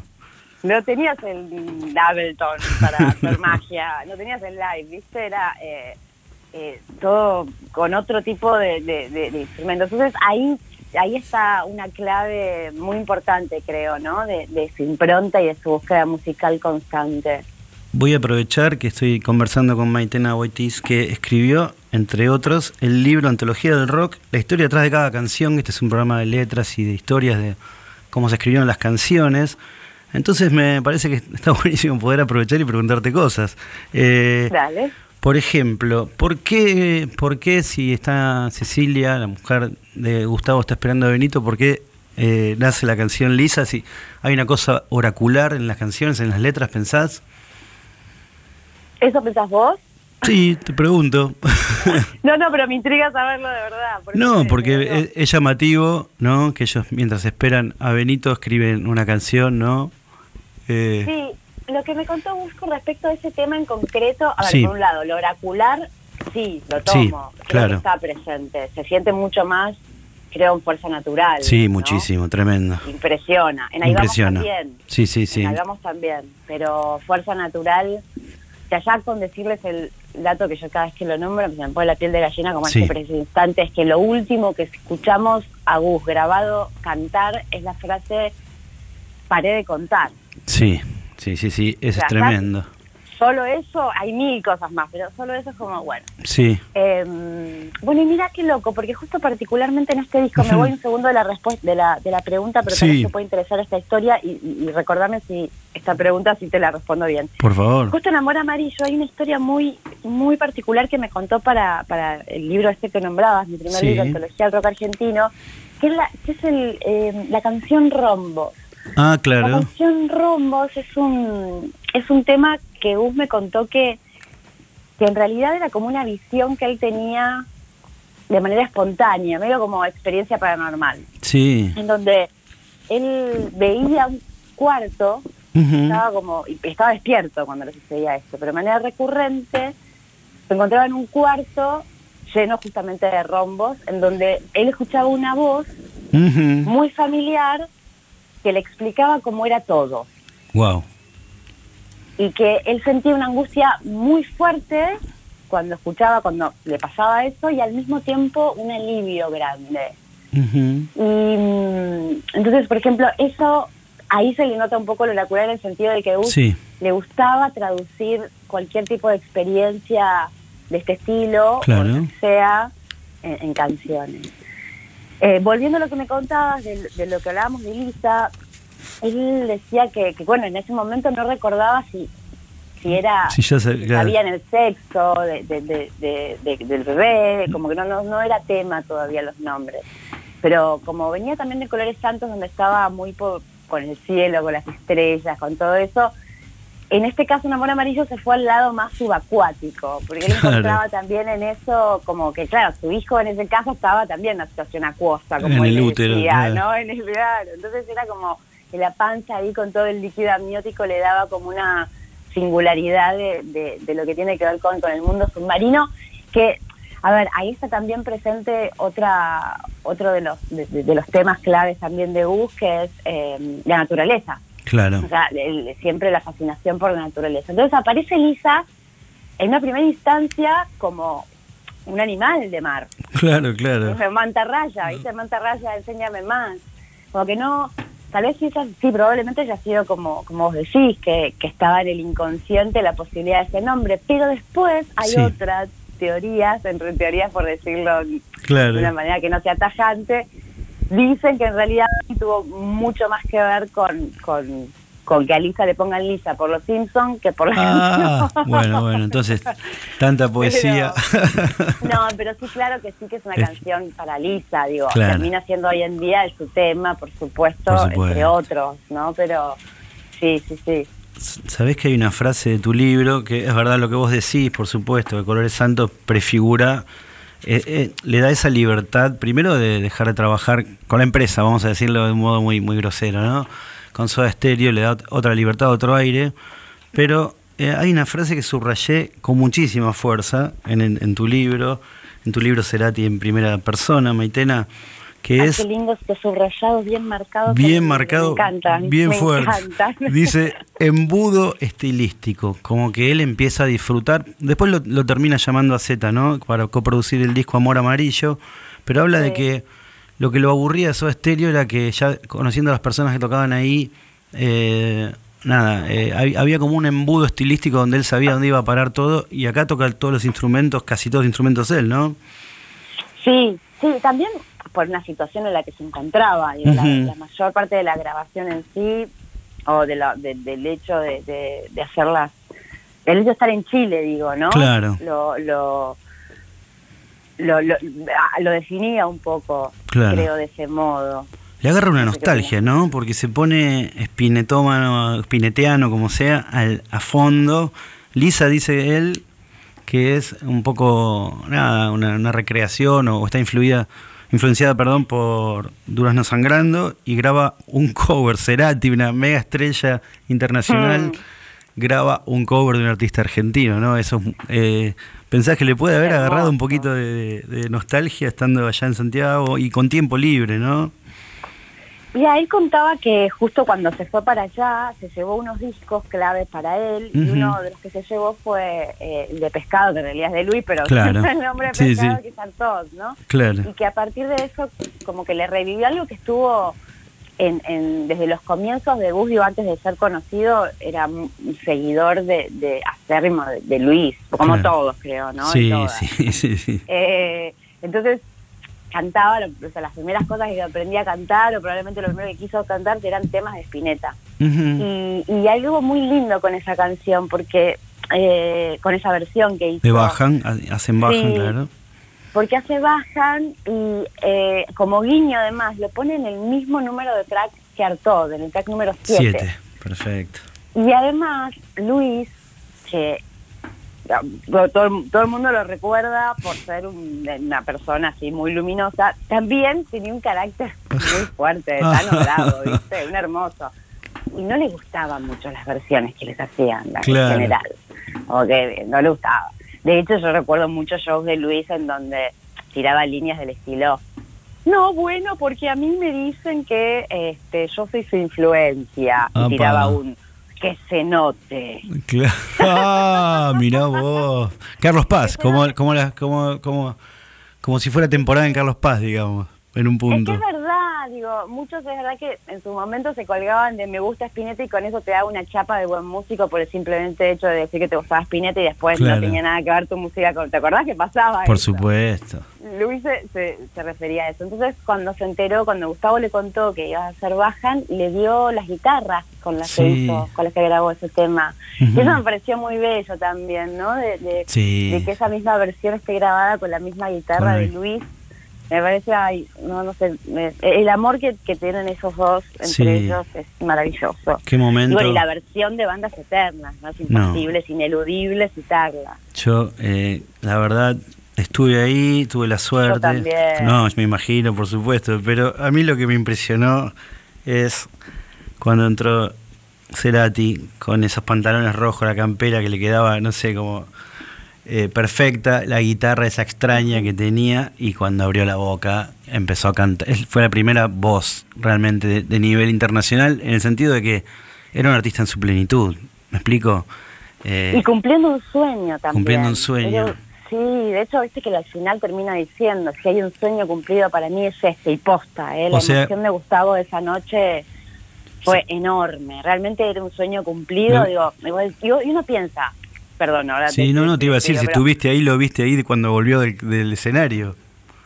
No, es que también uno piensa, digo, alguien súper acostumbrado a las multitudes y a, y a Mm. cosas extraordinarias, como le, lo sucedió a Gustavo con su estéreo y como solista, Sí, digo, y que de repente diga en un momento así, uno piensa que ya tiene, ya para ese entonces tenía todos los sueños cumplidos, y no. No. Digo, eh, para él, él dice genuinamente ese un sueño cumplido, para él era ese, era poder tocar con las bandas eternas de Spinetta. ¿no? Es una maravilla. Qué lindo. Una maravilla. Y algo que, que también hasta en eso es poético, es que ninguno de los dos se enteró que se fue, no, no. el no. otro. Es verdad, es verdad. Eso le, también le da como un, viste, como un, no sé, Yeah. No, no, no, no hay ni adjetivo para poner. No, fue un encuentro histórico, eso, eso es. Y, y, na- y ninguno tenía noción, no teníamos ninguno, ¿no? Ni ellos ni nosotros noción de lo que estábamos viendo, ¿no? Pero, no, yo sí, yo creo Sí. que en el fondo sí, yo me acuerdo de haber ido, y es más, llevar a mi hermano menor, tipo, medio de los pelos, no de los pelos, porque obviamente quería ir, pero dije, esto no nos vamos a olvidar nunca. No, no. Lo, sí, lo supe.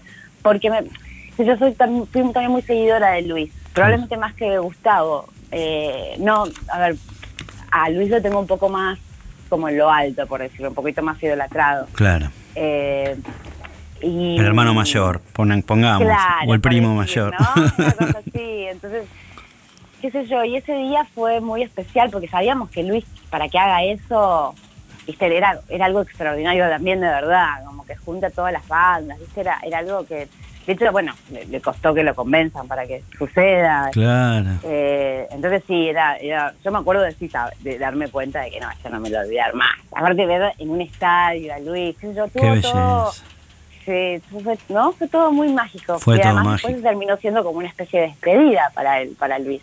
Increíble. después- Hablando de los oráculos y los inconscientes, ¿no? Pero sí, eso estaba muy presente, había una energía increíble. También te quería preguntar, Maitena, eh, si para vos pensás que cuando él abre su carrera solista, esto se me ocurre, ¿no? Eh, digamos, se trata de salir un poco de, de esa cosa del traje del artista masivo para, para meterse a, a construir al artista de culto, ¿puede ser? para- y tiene mucho que ver con esa búsqueda, ¿no? De, de- de la inquietud, eh, esa que llamábamos musical intelectual, porque... El tipo se podía haber quedado, perdón la que atención, te sí. pise, perdón, que no que digo, que podía haber quedado en su lugarcito de confort, ¿no? Totalmente, pero eso es también lo que hace que Gustavo Cerati sea Gustavo Cerati, porque nunca se quedó desde el confort. Digo, desde el primer disco de Soda siempre apuntó como a más. Y eso es un compromiso que él tenía muy grande con el, con la gente, y que no lo hizo muy explícito. Simplemente, sí, explícitamente, pero en los hechos, no lo dijo mucho. Pero sí había un compromiso con darle calidad, ¿viste? Al público con mucha conciencia de qué le doy. Y como ejemplo de lo que contás, a mí me impresiona mucho que, por ejemplo, después de, de- de la despedida de Soda en River, con esos tantos estadios llenos y, y una cosa sin igual, el siguiente show que da es para menos de 100 personas en el Centro Cultural Recoleta haciendo música electrónica que Claro, nadie, ¿viste? Y no, los dos perfiles. Claro, y no cantar, ¿no? Entonces, no sé, creo que, que tiene que ver con, con esa búsqueda de músico melómano, de, de, de explorar y que todo lo nutría también y lo llevaba a un terreno, a, a siempre a un, un nivel muy alto. Maitena, ha sido un hermoso placer enorme, en serio, eh, poder conversar con vos, de que tanto sabés. A mí me gusta hablar mucho con los periodistas, porque saben muchísimo más de música que nosotros, los músicos. Así que ha sido un placer hablar sobre Gustavo Cerati y su amor amarillo. Y te quería pedir, además de agradecerte, pedirte que elijas una canción para, para escuchar eh, como homenaje, ¿no? Dale, bueno, muchas gracias por, por esta conversación, por tiempo, por, por, por invitarme a tu programa. Es un gustazo reencontrarme con vos de este modo, Rodrigo. Qué lindo. Y mm, la verdad es que, que me encantó la nota, aparte. Muy bueno. Un montón charlar con vos. De los temas es muy difícil elegir uno, ya saben, pero Sí. elijo a Merced porque es una canción de una entrega y Hmm. de un amor incondicional tan grande que me conmueve. Bueno, me conmoves, te juro, diciendo esto. Maitena Boitis, muchísimas gracias por estar aquí en Librox. Escuchamos a Merced de Gustavo Cerati de su disco Amor Amarillo.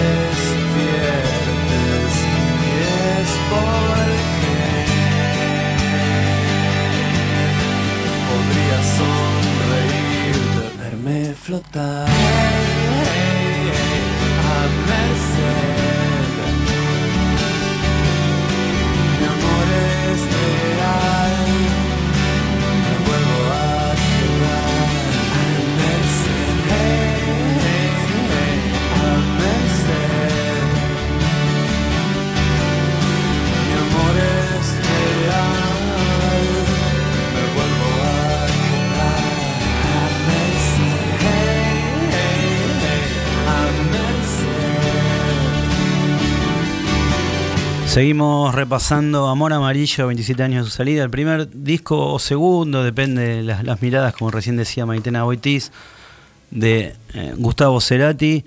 Eh, para mí este disco eh, empieza a abrir una grieta no solo al interior de Soda Stereo, sino también entre sus fans.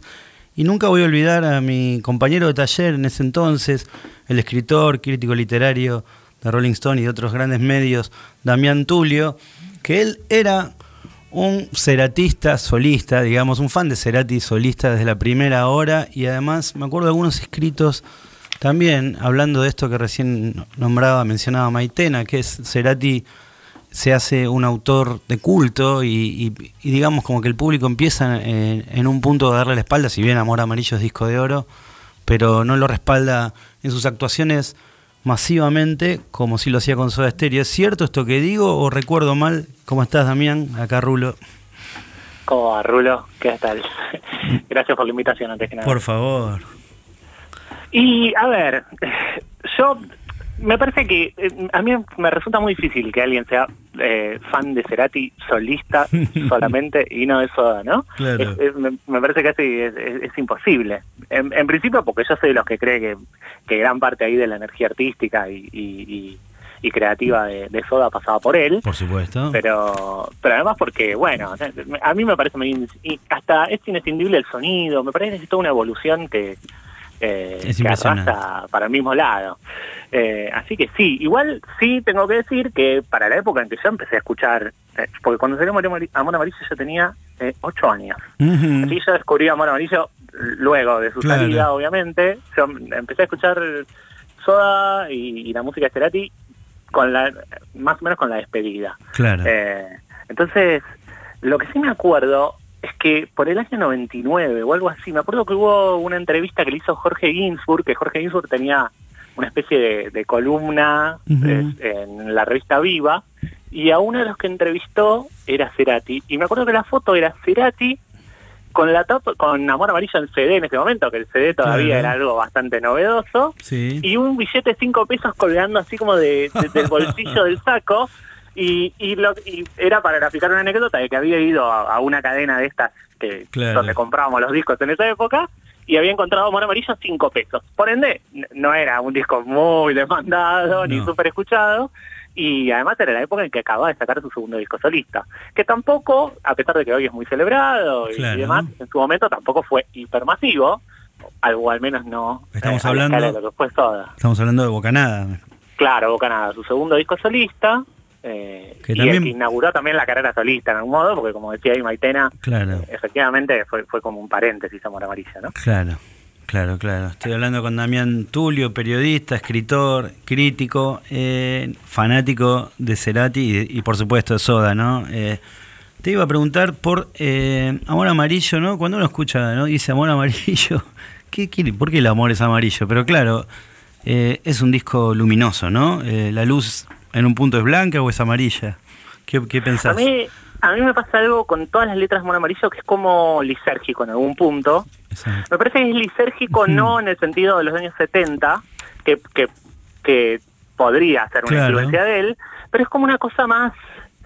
Yo, yo ahí lo siento más como una cosa más de, ¿no? Él tenía Sí. como una, siempre la antena prendida para el lado, Sí, sí, eh, pa- para el lado boreal, digamos, para el Claro. norte, y había ahí como una cosa de, no sé, a mí, a mí me parece que es muy particular eh, lo, lo que se vislumbra ahí, porque son como letras que son muy oníricas, no son necesariamente de como de reviente, pero sí, como, bueno, ahí decía, yo no sabía la anécdota que contó Maitena Mm. de que Rombo se, se le apareció el Aleph, básicamente. Claro. Era así, ahí, ¿no? Que el Rombo que Yo le decía tampoco. todo. Eh, y tiene eso, un- me parece que es como una lisergia controlada, Sí, eh, ¿no? y fantástica de alguna manera y que a la vez es supernatural en el Sí. digo no supernatural sino supernatural en el sentido de la naturaleza no la gestación de un hijo eh, la vida y demás así Sí. que sí es, es muy muy me parece que es, es raro Claro. para la época en que salió para quién era él para lo que venía escribiendo a pesar que en Dynamo hay también algo de eso Sí, sí, sí. Eh, Hay una mezcla, ¿no? De cosas acústicas, Sí, electrónicas, sí, sí, eléctricas, eh, como que se ve que el tipo, esto que decía, ¿no? De, de, de, del envoltorio sonoro de una banda, ¿no? Eh, como que él pudo salirse un corset, ¿no? Está claro eso. Y hay algo de- del capricho, ¿no? También, de, de hacer, de, de no estar comprimido o, o restringido por, por lo que los compañeros o los productores o quien Claro. sea dice. Y bueno, voy a hacer el disco que yo tenga ganas, me voy a ir a Chile eh, a disfrutar del embarazo de mi mujer y de hecho suspendió la gira de Dínamo, no es que Claro. no es que fue un, bueno, no tengo nada que hacer, mm, me voy a poner a hacer un disco. Suspendió todo para hacer el disco. Claro. En realidad para, para irse a vivir a Chile con su mujer. Eh, Me- entonces me- tiene algo así. Me hace acordar un poco, ¿no? En un paralelismo, bueno, el- obviamente salvando las distancias, pero una onda Lennon, ¿no? Bueno, ahora lo importante Claro. es esto. Sí, el, el- los weekends, exactamente, algo así. Claro, sí, sí, lo importante es esto, no me, no me interesa tener una mega banda, o sea, no me interesa el destino de la mega banda si Claro. se interponen en, en- en que yo me pierda en ver crecer a mi hijo, o, o nada, o, un matrimonio incipiente, ¿no? Que, que se va armando, vas armando tu casa, vas armando tu familia, Claro. es un momento como muy trascendental Claro, y eso está también en el disco. Se nota muchísimo. Estoy hablando con Damián Tulio sobre Amor Amarillo, disco de Gustavo Cerati. Alguna vez eh, Memi, el bajista de los ratones, me, en- me encontró en Adi, ¿no? Con mi hermano Mariano, que veníamos a los cascotazos y nos miró fijo a los dos y nos dijo, escúchenme, sé que andan ahí con algunas cosas. La gente quiere a las bandas todos juntos, no se separen. Eh, ¿Pensás que, que... ¿Por qué le costó tanto a Cerati el reconocimiento como artista solista? ¿Pensás que tiene que ver con esto? La verdad que no sé, puede ser. Eh, hablando con vos y con otra gente siempre me pasa lo mismo, ¿no? Que todos, todos señalan ahí el como una corrección en, dos- en 2006 con Ahí Vamos, Claro. ¿no? Como en el momento que el rocker dice, ¿sabes qué? Qu- Quiero volver a, a- Claro. a cautivar a las masas. Me, me gustaba al final, no era... Pero yo siento que hay algo de lo que decía antes, que muchas ganas de hacer esa música. Claro. Y, y sin importar demasiado, dado que, que estuve 15 años trabajando eh, haciendo un rock muy masivo, no necesariamente porque buscara que fuera masivo, sino porque resultó así y era una fórmula que funcionaba y que me gustaba y hizo grandes discos con esa fórmula, no es que Mal no le fue. eh, es- no solo mal no le fue, sino que fue artísticamente muy importante. Exactamente. Que, que no es no es una no es una fórmula fácil de lograr, ¿no? Artísticamente importante y a la vez eh, comercialmente exitoso. No siempre No es, siempre es se fácil da. encontrar esas dos cosas.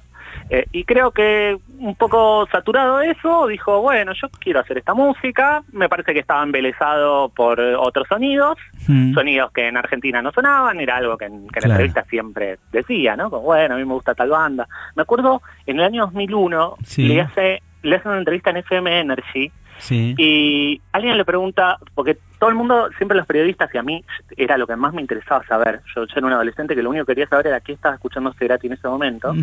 Y le bueno, ¿qué disco de rock estás escuchando? En FM Energy, donde no pasaban mucho rock de guitarra para empezar a hablar.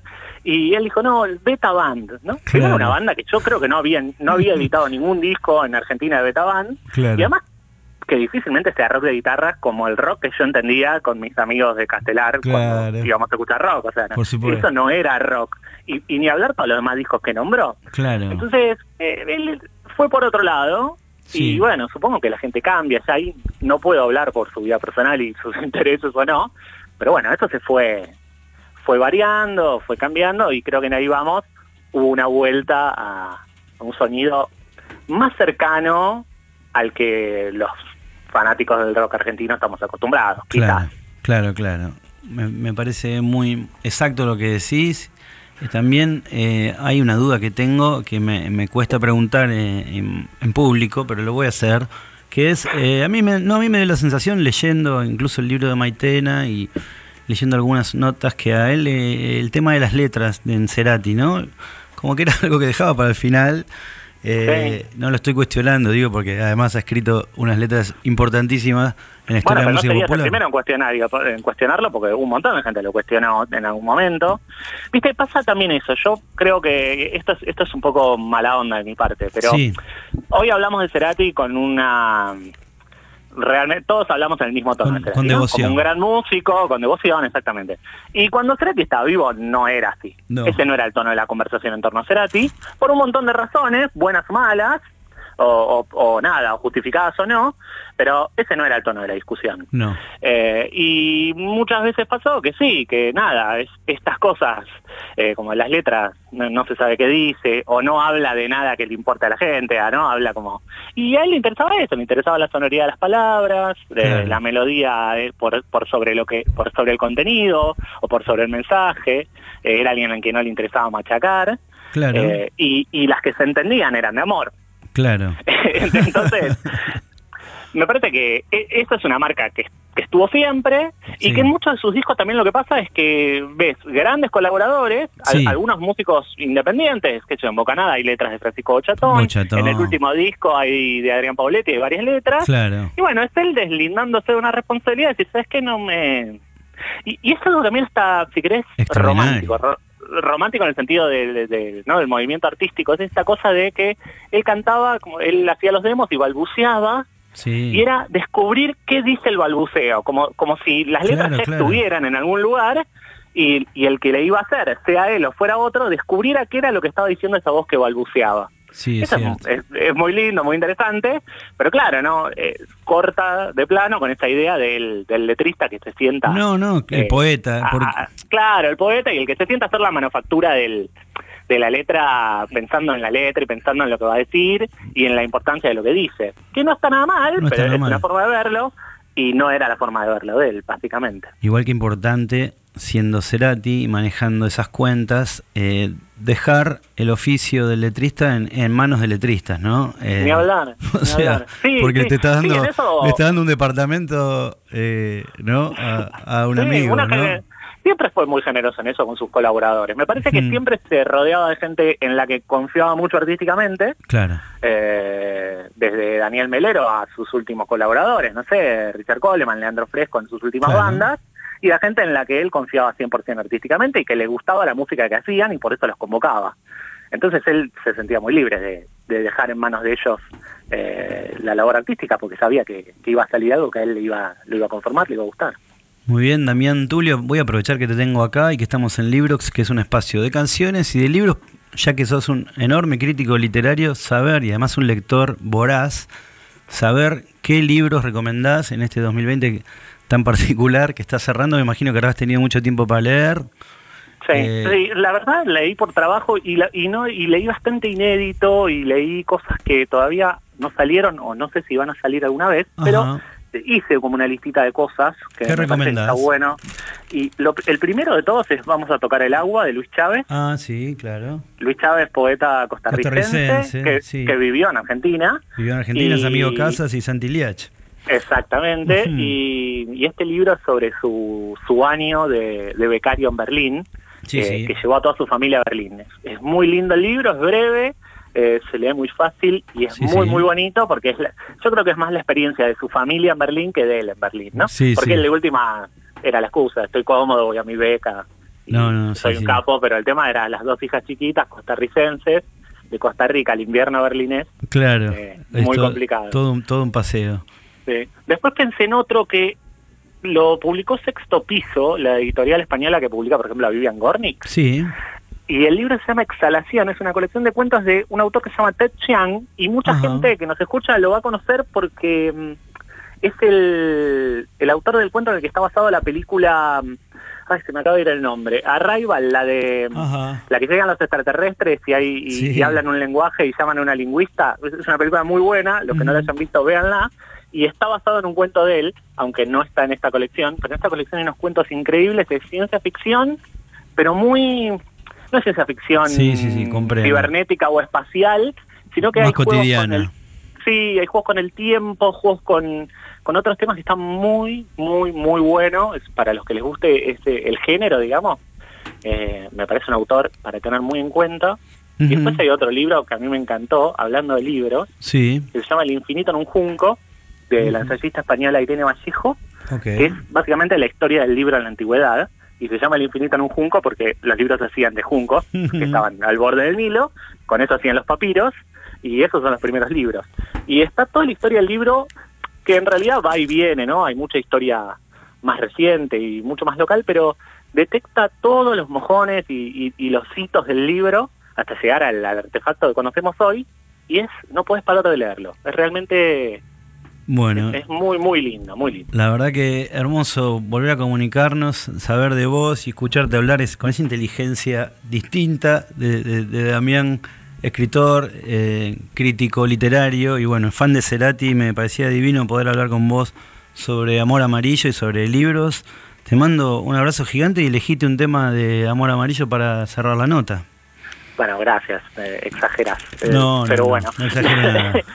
Eh, mi tema preferido de Amor Amarillo es, es uno que es casi tanguero, es, es como un tango pero medio raro, que es Avenida del Corta, es un tango rock y un- una letra que eh, desafía todo lo que dije sobre las letras de Amor Amarillo de Cerati. Ok, vamos a escucharlo y te mandamos un abrazo gigante acá en Librox, Rodrigo y Juanma Alarcón que está en la operación.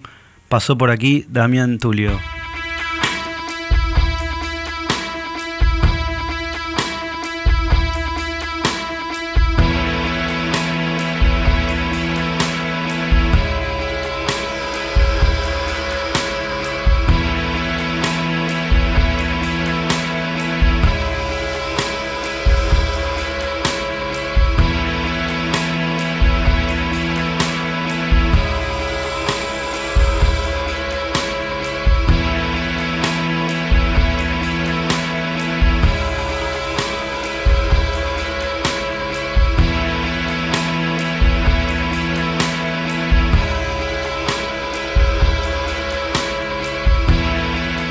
Bueno, era Avenida El Corta, pero entró el tema de los rombos que dijo Maitena y le quedó Juanma acá.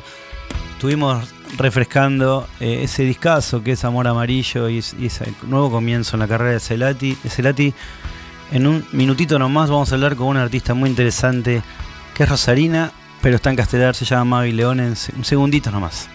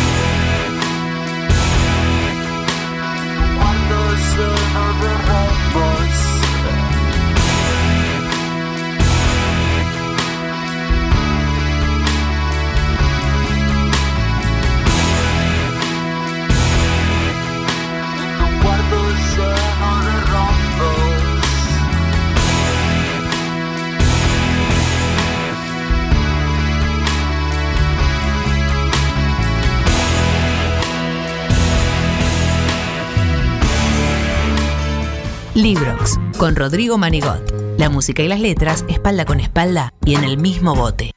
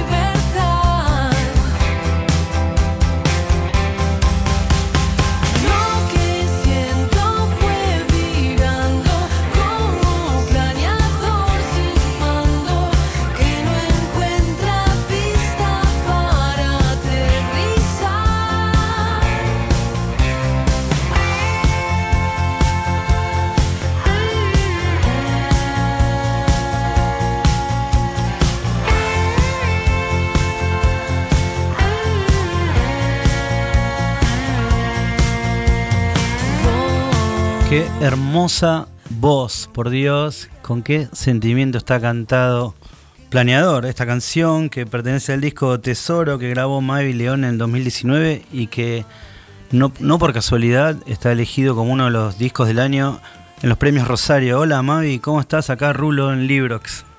¿Cómo estás, Rodri? Muy bien, muy bien. No, contentísimo, che, porque escuché tu disco, yo siempre escucho lo que hace el Tano y sus producciones, me interesa mucho ver la evolución de mi compañero querido, eh, como el Tano, compañero, socio, casi hermano de la vida.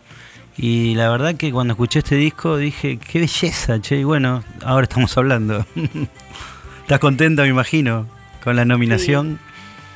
Sí, estoy contenta la- con la nominación, pero contenta primero con el disco, como decís Claro. vos, de trabajar con el Tano, eh, bueno, y con el resto de los músicos, con Lucas. Eh, entre paréntesis, gracias por prestarme parte de la banda no para, pre- para no- grabar mi disco. Apenas si soy dueño de mi vida, así que quédate, tranquilo. Claro.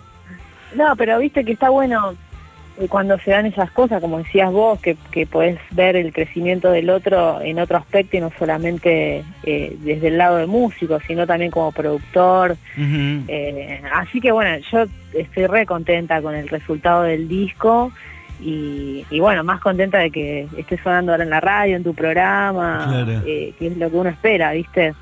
Es un disco muy lindo de siete canciones. Tiene un sonido, bueno, está el Tano atrás, muy Tom Sí. Petty, muy, eh, Sí. muy, muy, muy pop, eh, rock. Eh, bueno, eh, la, la tiene atada el muchacho, ¿no? Eh, ¿cómo, ¿Cómo fue laburar eh, con los chicos? ¿Cómo fue laburar con el Tano? Vos que venías de varias experiencias, ¿no? Y mira, yo venía de grabar, pero siempre en Rosario. Primero, Claro. mi primer disco con cero producción, así como, como, lo, como lo pensé, digamos, se grabó. Eh, y después uno va aprendiendo un montón de cosas. Después sí trabajé con un productor ya en el segundo disco y después, bueno, lo conocí al Tano, me vine para Buenos Aires y, y bueno, empecé a laburar con él y la verdad que no sé si es casualidad o qué, pero viste que a veces no es fácil encontrar No. a la persona que entienda lo que uno quiere hacer. ¿Viste? Claro. Eh, Porque es y música entonces- y, y son palabras, ¿no? Uno tiene palabras, pero estamos hablando de música y de cosas que no están tan, tan eh, Tal verbalizadas. cual, tal cual. Y es, bueno, es, me parece un mérito de él de captar un poco eh, la idea y la intención del otro escuchando la, la canción tocada solamente con una guitarra, ¿me Ujú. entendés? Eh, para después poder armar la producción. Ahora para el, ya estoy, digamos, planeando un poco el próximo disco y ya estoy maqueteando. Ujú. También por una cuestión de que en la pandemia, si no uno qué hace, entonces viste, me pongo a Claro. grabar y, y con un teclado mío voy armando, eh, qué sé yo, baterías, eh, teclados. Y, y bueno, también una forma de entretenerme yo, pero también uno va aprendiendo. Entonces ya para el próximo disco los temas van a llegar eh, al Tano ya un poco más armados. Eh, y bueno, ver. y es otra experiencia. Hay que ver si eso le gusta al señor Tano. Pero bueno, hablando de Tano, ya que tanto lo mencionamos, le preguntamos por vos y nos dejó este, este audio. A ver si Ay, Juanma se copa. Habló bastante mal. No, mentira. Bueno, Rulo, para mí trabajar con Mavi eh, lo dividiría en dos, en fue y en es. En fue, pues fue una experiencia hermosa trabajar con, con ella. Eh, creo que hubo una química mutua eh, en cuanto a- al trabajo, a las canciones. Este, nos entendimos muy bien, rápidamente. Y bueno, entonces fue muy agradable laburar. Y es porque, bueno, eh, como justamente pasó todo eso, este, quedamos en que vamos a, seguir haciendo algunas canciones a futuro, a seguir laburando algunas canciones. Y después con respecto, bueno, a ella, eh, nada, descubrí un- primero una excelente persona eh, y después, bueno, un artista increíble, con una voz increíble, una gran cantante, una gran compositora. Me gustan mucho las canciones de Mavi y, mm, y bueno, eh, más no te puedo decir, o sea, es eso. eh, ¿Te gusta o no te gusta? Y la verdad que me gustó todo, me gusta, me gusta cómo canta, me gusta su voz, me gusta sus letras, me gusta eh, sus canciones, cómo compone. Así que bueno, para mí es una artista completa. Este, y bueno, mando un beso enorme. la palabra del Tano Basega sobre Mavi Leone, uno de sus discos del 2019, que la verdad es muy bonito, ¿no? Eh, qué bueno, qué bueno que vos me digas una cosa y el Tano me diga exactamente lo mismo, por el otro lado. ¿Viste? Es, o sea, es, es genuino. Eh, y, y bueno, pero porque realmente se dio así. Así que, aparte, eh, también el Tano, eh, por ahí cuando hace otras producciones, me llama a mí para grabar coros, que a mí Sí, me encanta. Yo lo disfruto mucho, ¿viste? Y, y bueno, así que nada, ahí por ese camino y vamos a ver qué pasa más adelante. Pero seguramente van a pasar cosas bonitas porque estás haciendo unas canciones muy lindas y muy interesantes y están muy bien grabadas, muy bien compuestas. Justamente hablando de componer, de escribir, de canciones, me gustaría preguntarte cómo escribiste esta canción. Yo te digo que vos sos una rosarina en castelar, este, Sí. pero esta canción me parece que suena muy a Rosario. Ahora me contás cómo la escribiste.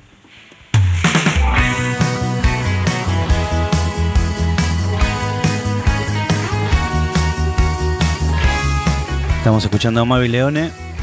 Ella, Ella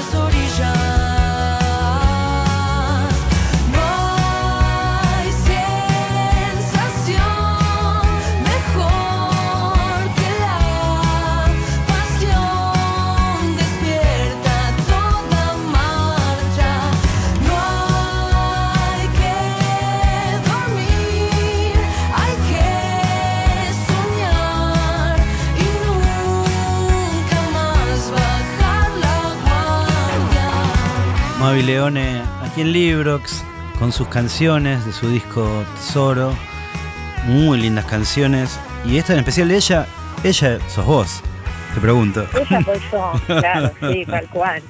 Muy linda. Esa, esa canción, eh, la verdad, a veces no me acuerdo mucho cómo es que surgieron las canciones, porque viste, a veces Claro. hay canciones que lleva tiempo hacer, que decís, eh, no sé, no le encuentra vuelta, no sé, al estribillo, o Claro. viste, eh, pero pero digamos, eso en particular, eh, sí, claro, habla de mí y, y, eh, justamente me vine para Castelar, si bien estoy cerca de Rosario, a veces siento que estoy lejos porque, qué sé yo, adaptarte Sí, sí.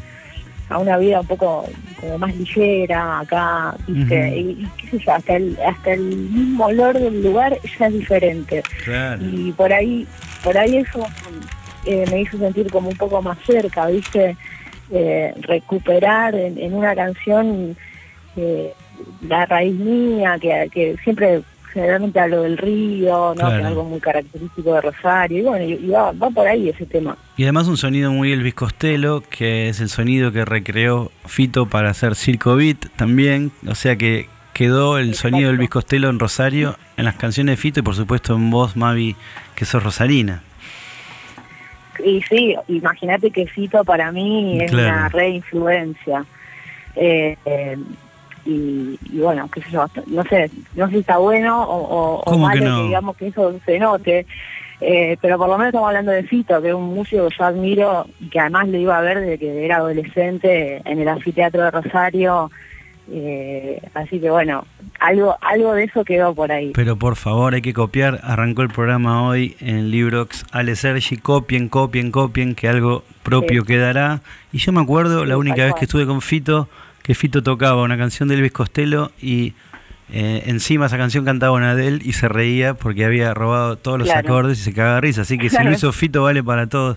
Mavi, hermoso tu disco, muy linda tu voz, tus canciones. Así que te dejo un Bueno, saludo. gracias. Este, y bueno, te deseo lo mejor y nos vamos a ir con, con una canción muy bonita que creo que cierra tu disco y que se llama Diamante. ¿Mm? Bueno, Rodri, te mando un beso y gracias por el espacio. Por favor. Y bueno, no sé, ojalá algún día nos crucemos en un escenario a cantar algo juntos. Cuando haya escenarios y cuando haya música de nuevo, por supuesto, Mavi, muy linda música y muy lindas canciones. Mavi Leone pasó por Librox. Vamos a escuchar su canción Diamante y después les voy a contar para cerrar este décimo envío de Librox algo que voy a hacer con ellos tan cargosa el próximo martes 10 de noviembre. Chao Mavi, un beso gigante. Un abrazo, chicos. Un besito.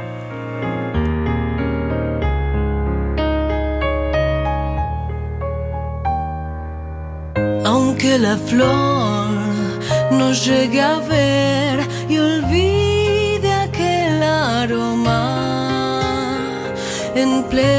oscuridad yo puedo amanecer, yo puedo ver las luces que se asoman.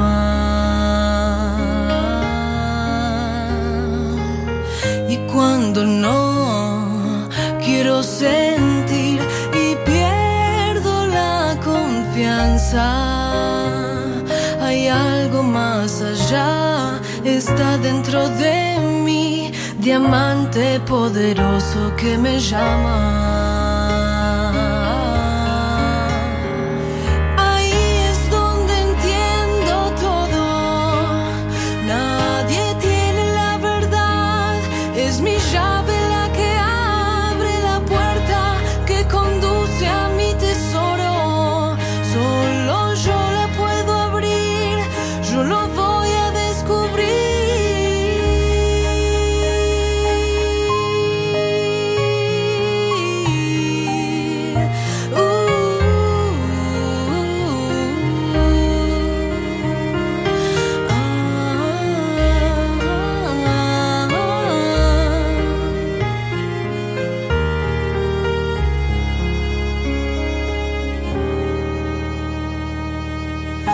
Siento bien al comprender el juego está en mis manos.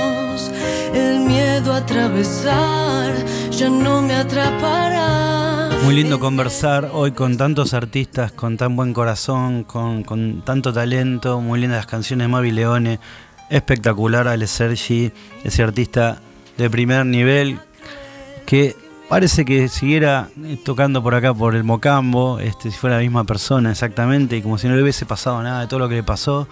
Divino conversar con los Bestia Bebé, también un lujo tener a Maitena Abuitis y a Damián Tulio para hablar de ese discazo que es Amor Amarillo. Esto fue Librox. El próximo martes es 10 de noviembre y el próximo martes Ella está en Cargosa, mi banda, una banda la que todavía no sonó aquí en Librox. Cumple exactamente el 10 de noviembre 20 años, así que habrá un programa especial dedicado a Ella en Cargosa con muchísimas sorpresas de aquellos bellos años. Seguramente esté el Tano Basega y el gato Manigote acá conmigo acompañándome en Librox. Muchísimas gracias por estar ahí. Nos vemos el martes en el programa de los libros y las canciones.